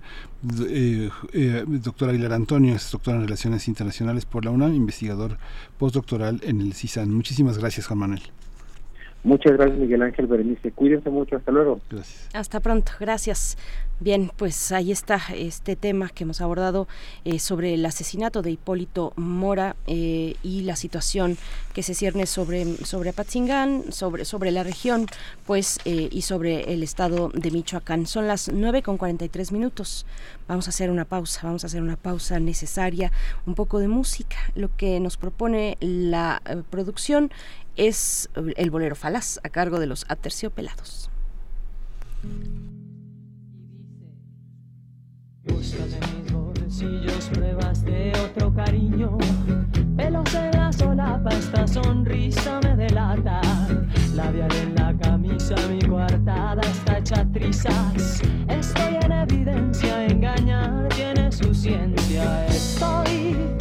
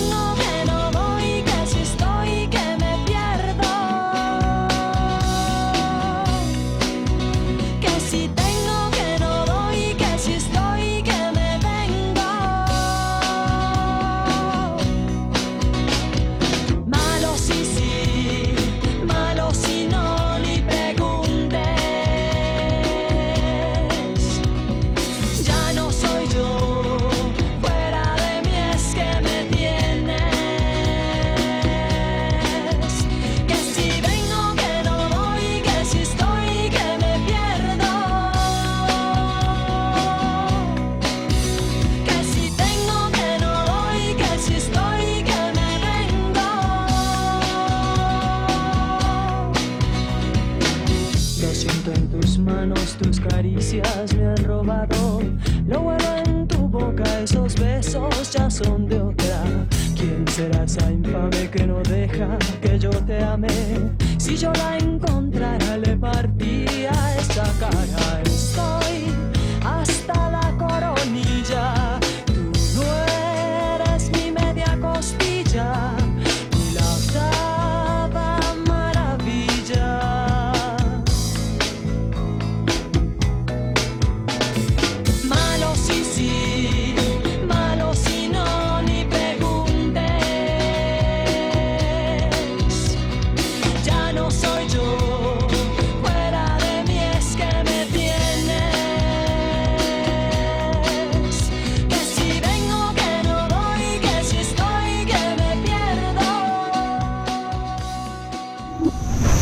Movimiento.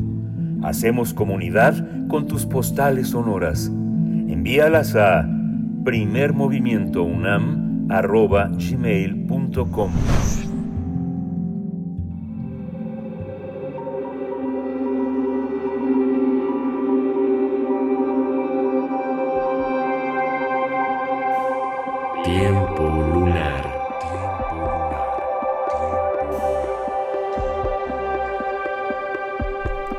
Para cerrar la emisión de esta mañana de martes, saludamos a Guadalupe Alonso Coratela, directora de Casa, de, la, de, Casa Universitaria del Libro en la UNAM, para hablar de un texto, una publicación recién lanzada en mayo de este año eh, del autor de, nuestro querido Pepe Gordon, José Gordon, el libro que se titula Ignacio Solares, novelista de lo invisible. Eh, se antoja mucho ya desde el título. Guadalupe Alonso Coratela, ¿cómo estás? Bienvenida a, este espacio que es tuyo. ¿Cómo te encuentras? Hola Berenice, buenos días. Pues muy bien, gracias. Y justamente sí vamos a hablar de este libro de reciente publicación. Hola Miguel Ángel. Hola, hola Guadalupe, ¿cómo estás? Pues bien, em, estuve muy cercana a estos dos personajes desde muchos lugares y em, pues me, me, trajo mucha, muchos recuerdos y muchas vivencias este, esta publicación reciente del libro Ignacio Solares, novelista del invisible, una conversación con José Gordon, que de pronto también me remitió a algunos ejercicios similares de escritores conversando con sus pares, porque esto es el libro, ¿no? Dos escritores conversando. Doy dos ejemplos cuya lectura me fascinó porque son conversaciones que nos permiten acceder de una manera más íntima a la obra y la vida de creadores que comparten intereses, como es el caso de Pepe e Ignacio. Uno es el libro Aquí y Ahora, una plática que se llevó a cabo de manera epistolar entre Paul Auster y J.M. Coetzee, cuando el escritor sudafricano le propuso al neoyorquino embarcarse en un proyecto común en el que podamos sacarnos chispas el uno al otro así le dijo.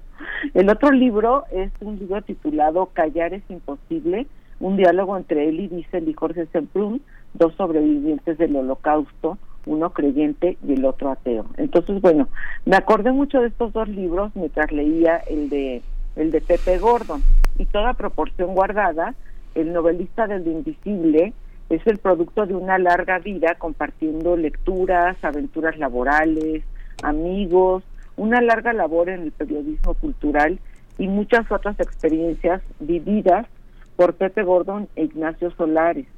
Pero sobre todo este libro para mí es un homenaje a la amistad, a una amistad entre ellos que eh, lleva 40 años eh, pues de, de, de vivir aventuras varias, ¿no? El libro podría mirarse como una biografía intelectual, en la que vamos descubriendo los resortes de una vida, la de Ignacio Solares, que está cifrada por vivencias muy poderosas desde la infancia, eh, revelaciones importantes en el ámbito de la religión, una juventud donde comienzan serios cuestionamientos, sus primeras lecturas, una interesantísima labor en el periodismo y finalmente el trabajo de un escritor que descubre en la ficción un modo de acceder a lo sagrado.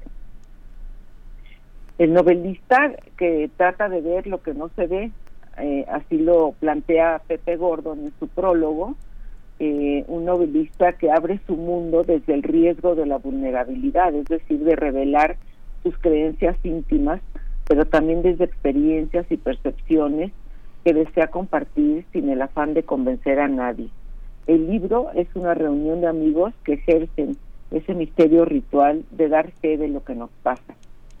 Eh, el libro tiene unos 18 capítulos que dan inicio con la infancia, marcada por un padre que inicia a Solares en las lecturas, con Emilio Salgari, con Julio Verne, pero también un padre ausente y una infancia muy problemática, con carencias severas. Creo que nadie imaginaría que Ignacio Solares tuvo que ganarse la vida vendiendo baterías de cocina de casa en casa o trabajando como elevadorista. Aquí lo cuenta, cuenta esa parte de su vida pues que es complicada, ¿no? Desde muy joven también la experiencia del espiritismo que lo ha acompañado toda su vida y sobre lo cual ha investigado y escrito varios libros. De ahí su cercanía con la literatura de Arthur Conan Doyle. Y estos capítulos son especialmente inquietantes porque ahí Solares habla de personajes de la política y la cultura en nuestro entorno que se reunieron, que se reunían para llevar a cabo sesiones de espiritismo a las que él mismo asistió y donde asegura que vieron apariciones. Parte de estas experiencias las vierte en la novela El jefe máximo sobre, sobre Plutarco Elías Calles. También narra su cercanía con el I y sus experiencias místicas, como la que tuvo en la Sierra Tarahumara una noche mirando a las estrellas y que la relata en el libro No hay tal lugar. También se conversa sobre el llamado que tuvo en su juventud para ser sacerdote y por qué desistió, una experiencia que está plasmada en un libro reciente también titulado Juramento. Y me parece de especial interés también la incursión de Solares en el periodismo desde su juventud y la espléndida trayectoria que tuvo en este oficio. Hay anécdotas muy interesantes que cuenta como sus entrevistas con Eric Fromm o con Silvia Pinal, el encuentro con Elizabeth Taylor y Richard Burton, su viaje a Rumania en busca de Drácula. En fin, que el libro propone una conversación que va tejiendo una vida plena de experiencias, personajes y, eh, y nos permite conocer a uno de nuestros escritores contemporáneos desde muy variados ángulos y comprender el modo como se entreveran vida y literatura. Creo que eso es una parte de lo más interesante que, eh, que me tocó mucho a mí, ¿no? Eh, deseos, pesadillas, esperanzas, la vulnerabilidad, la vulnerabilidad del ser humano, todo esto está en una conversación compartida por dos escritores eh, que también además eh, tienen mucho en común, tienen visiones eh, compartidas como por ejemplo un interés por lo sagrado, que Solares encuentra en el catolicismo y Pepe Gordon en la mitología de la India, la cual lleva toda una vida estudiando, ¿no? Entonces eh, es una es una conversación eh, muy plena de estos dos personajes de la literatura, en donde eh, Pepe Gordon al al, eh, al tratar de sacarle a Ignacio Solares estas eh, experiencias vividas, pues también va eh, in- envolviendo al lector en las suyas propias, ¿no? Sí, es interesante además, bueno, también este el diálogo alrededor a lo largo de muchos años eh, crea crea crea problemas de, de percepción sobre la propia obra que tiene el escritor de sí mismo. Es una experiencia que eh, que, que queda muy clara a lo largo de obras que de pronto aparecen en la mente del escritor y que a veces desdicen muchas de las ideas literarias que tenía años atrás. Es algo, son ese tipo de desafíos que una larga conversación propone. Hay, hay diálogos como por ejemplo la gran entrevista, se me fue el nombre, eh, Guadalupe, a lo mejor tú te acuerdas, ella dirige Le Monde Libros, es una de las grandes, es la biógrafa de Marguerite Yourcenar, se me fue el Mm. nombre de ella pero Ajá. este pero son conversaciones a lo largo de muchos años. Hay un momento en el que Margarita Yourcenar piensa que este va a dar va, va a aceptar que las obras eh, sus obras sean traducidas por algunas otras editoriales pero como su amante en ese momento su gran traductor al inglés ha, ha- ha enfermado decide que no va a, a tener otro traductor hasta que ella fallezca. Son ideas de pronto que uno ve en los grandes escritores. No sé pienso Pienso lo mismo pasa con Carlos Fuentes, ¿no? Carlos Fuentes con todo y que tiene un proyecto enorme, también hay muchos momentos en los que se desdice. Y Solares tiene una, particular importancia también porque representa también una, uno de los eh, grupos más interesantes de escritores del norte, ¿no? La amistad, las, la- las amistades selectivas, no sé, con Gonzalo Celorio, con Quirarte, con Hernán Larazabala, pero al mismo tiempo también con los escritores del norte, uno de ellos muy importante que es Víctor Hugo Rascón. Es todo un universo, ¿no? Yo no he leído Sí, el libro, pero me imagino que está todo eso narrado ahí, ¿no? Por supuesto que todo esto está narrado ahí, este, eh, y, te, y te repito, es muy interesante eh, conocer historias eh, de la vida de Solares que después están vertidas en, en, en muchos de sus libros, ¿no? Entonces, eh, pues él, él, él, él tenía, tiene muchos intereses que son verdaderas experiencias fascinantes para cualquier lector, como esto que te comentaba del espiritismo, como por ejemplo también su eh, eh, su, su manera de explorar en sus novelas el, el inconsciente, ¿no? Él decía que eh, el inconsciente es fundamental para entender la vida y que un buen novelista es un medium que capta el inconsciente de la persona, de las personas y de sus personajes, ¿no? Pero sobre todo de los lectores, que el lector siempre es tu cómplice. Entonces, eh, bueno, es es un libro de veras eh, muy entrañable porque, eh, como dije al principio, es, un libro que sobre todo eh, está eh, está haciendo una un homenaje a la a la amistad ¿sí? Pues, pues eh, ahí está la recomendación, lo publica Grijalvo. Eh, muchas gracias, Guadalupe, querida, por, por ponernos todas estas cuestiones aquí, a reflexionar, a, a- sentir también a través de un libro como este, Ignacio Solares, novelista de lo invisible, eh, con José Gordon. Eh, muchas gracias y, y felices vac- vacaciones para ti. Nos encontramos después de este periodo. Claro que sí, muchas gracias y que Gracias. tengan buen día. Buen día, Guadalupe Alonso Coratela, directora de la Casa Universitaria del Libro de la UNAM. Y nosotros ya estamos al cierre porque ya son las 9 con 58 minutos. Disfruten este martes. Nos vamos a ir con música de Café Tacuba, el baile, el baile y el salón. Y pues ya nos despedimos, Miguel Ángel. Ya nos vamos. Esto fue primer movimiento. El mundo desde la universidad.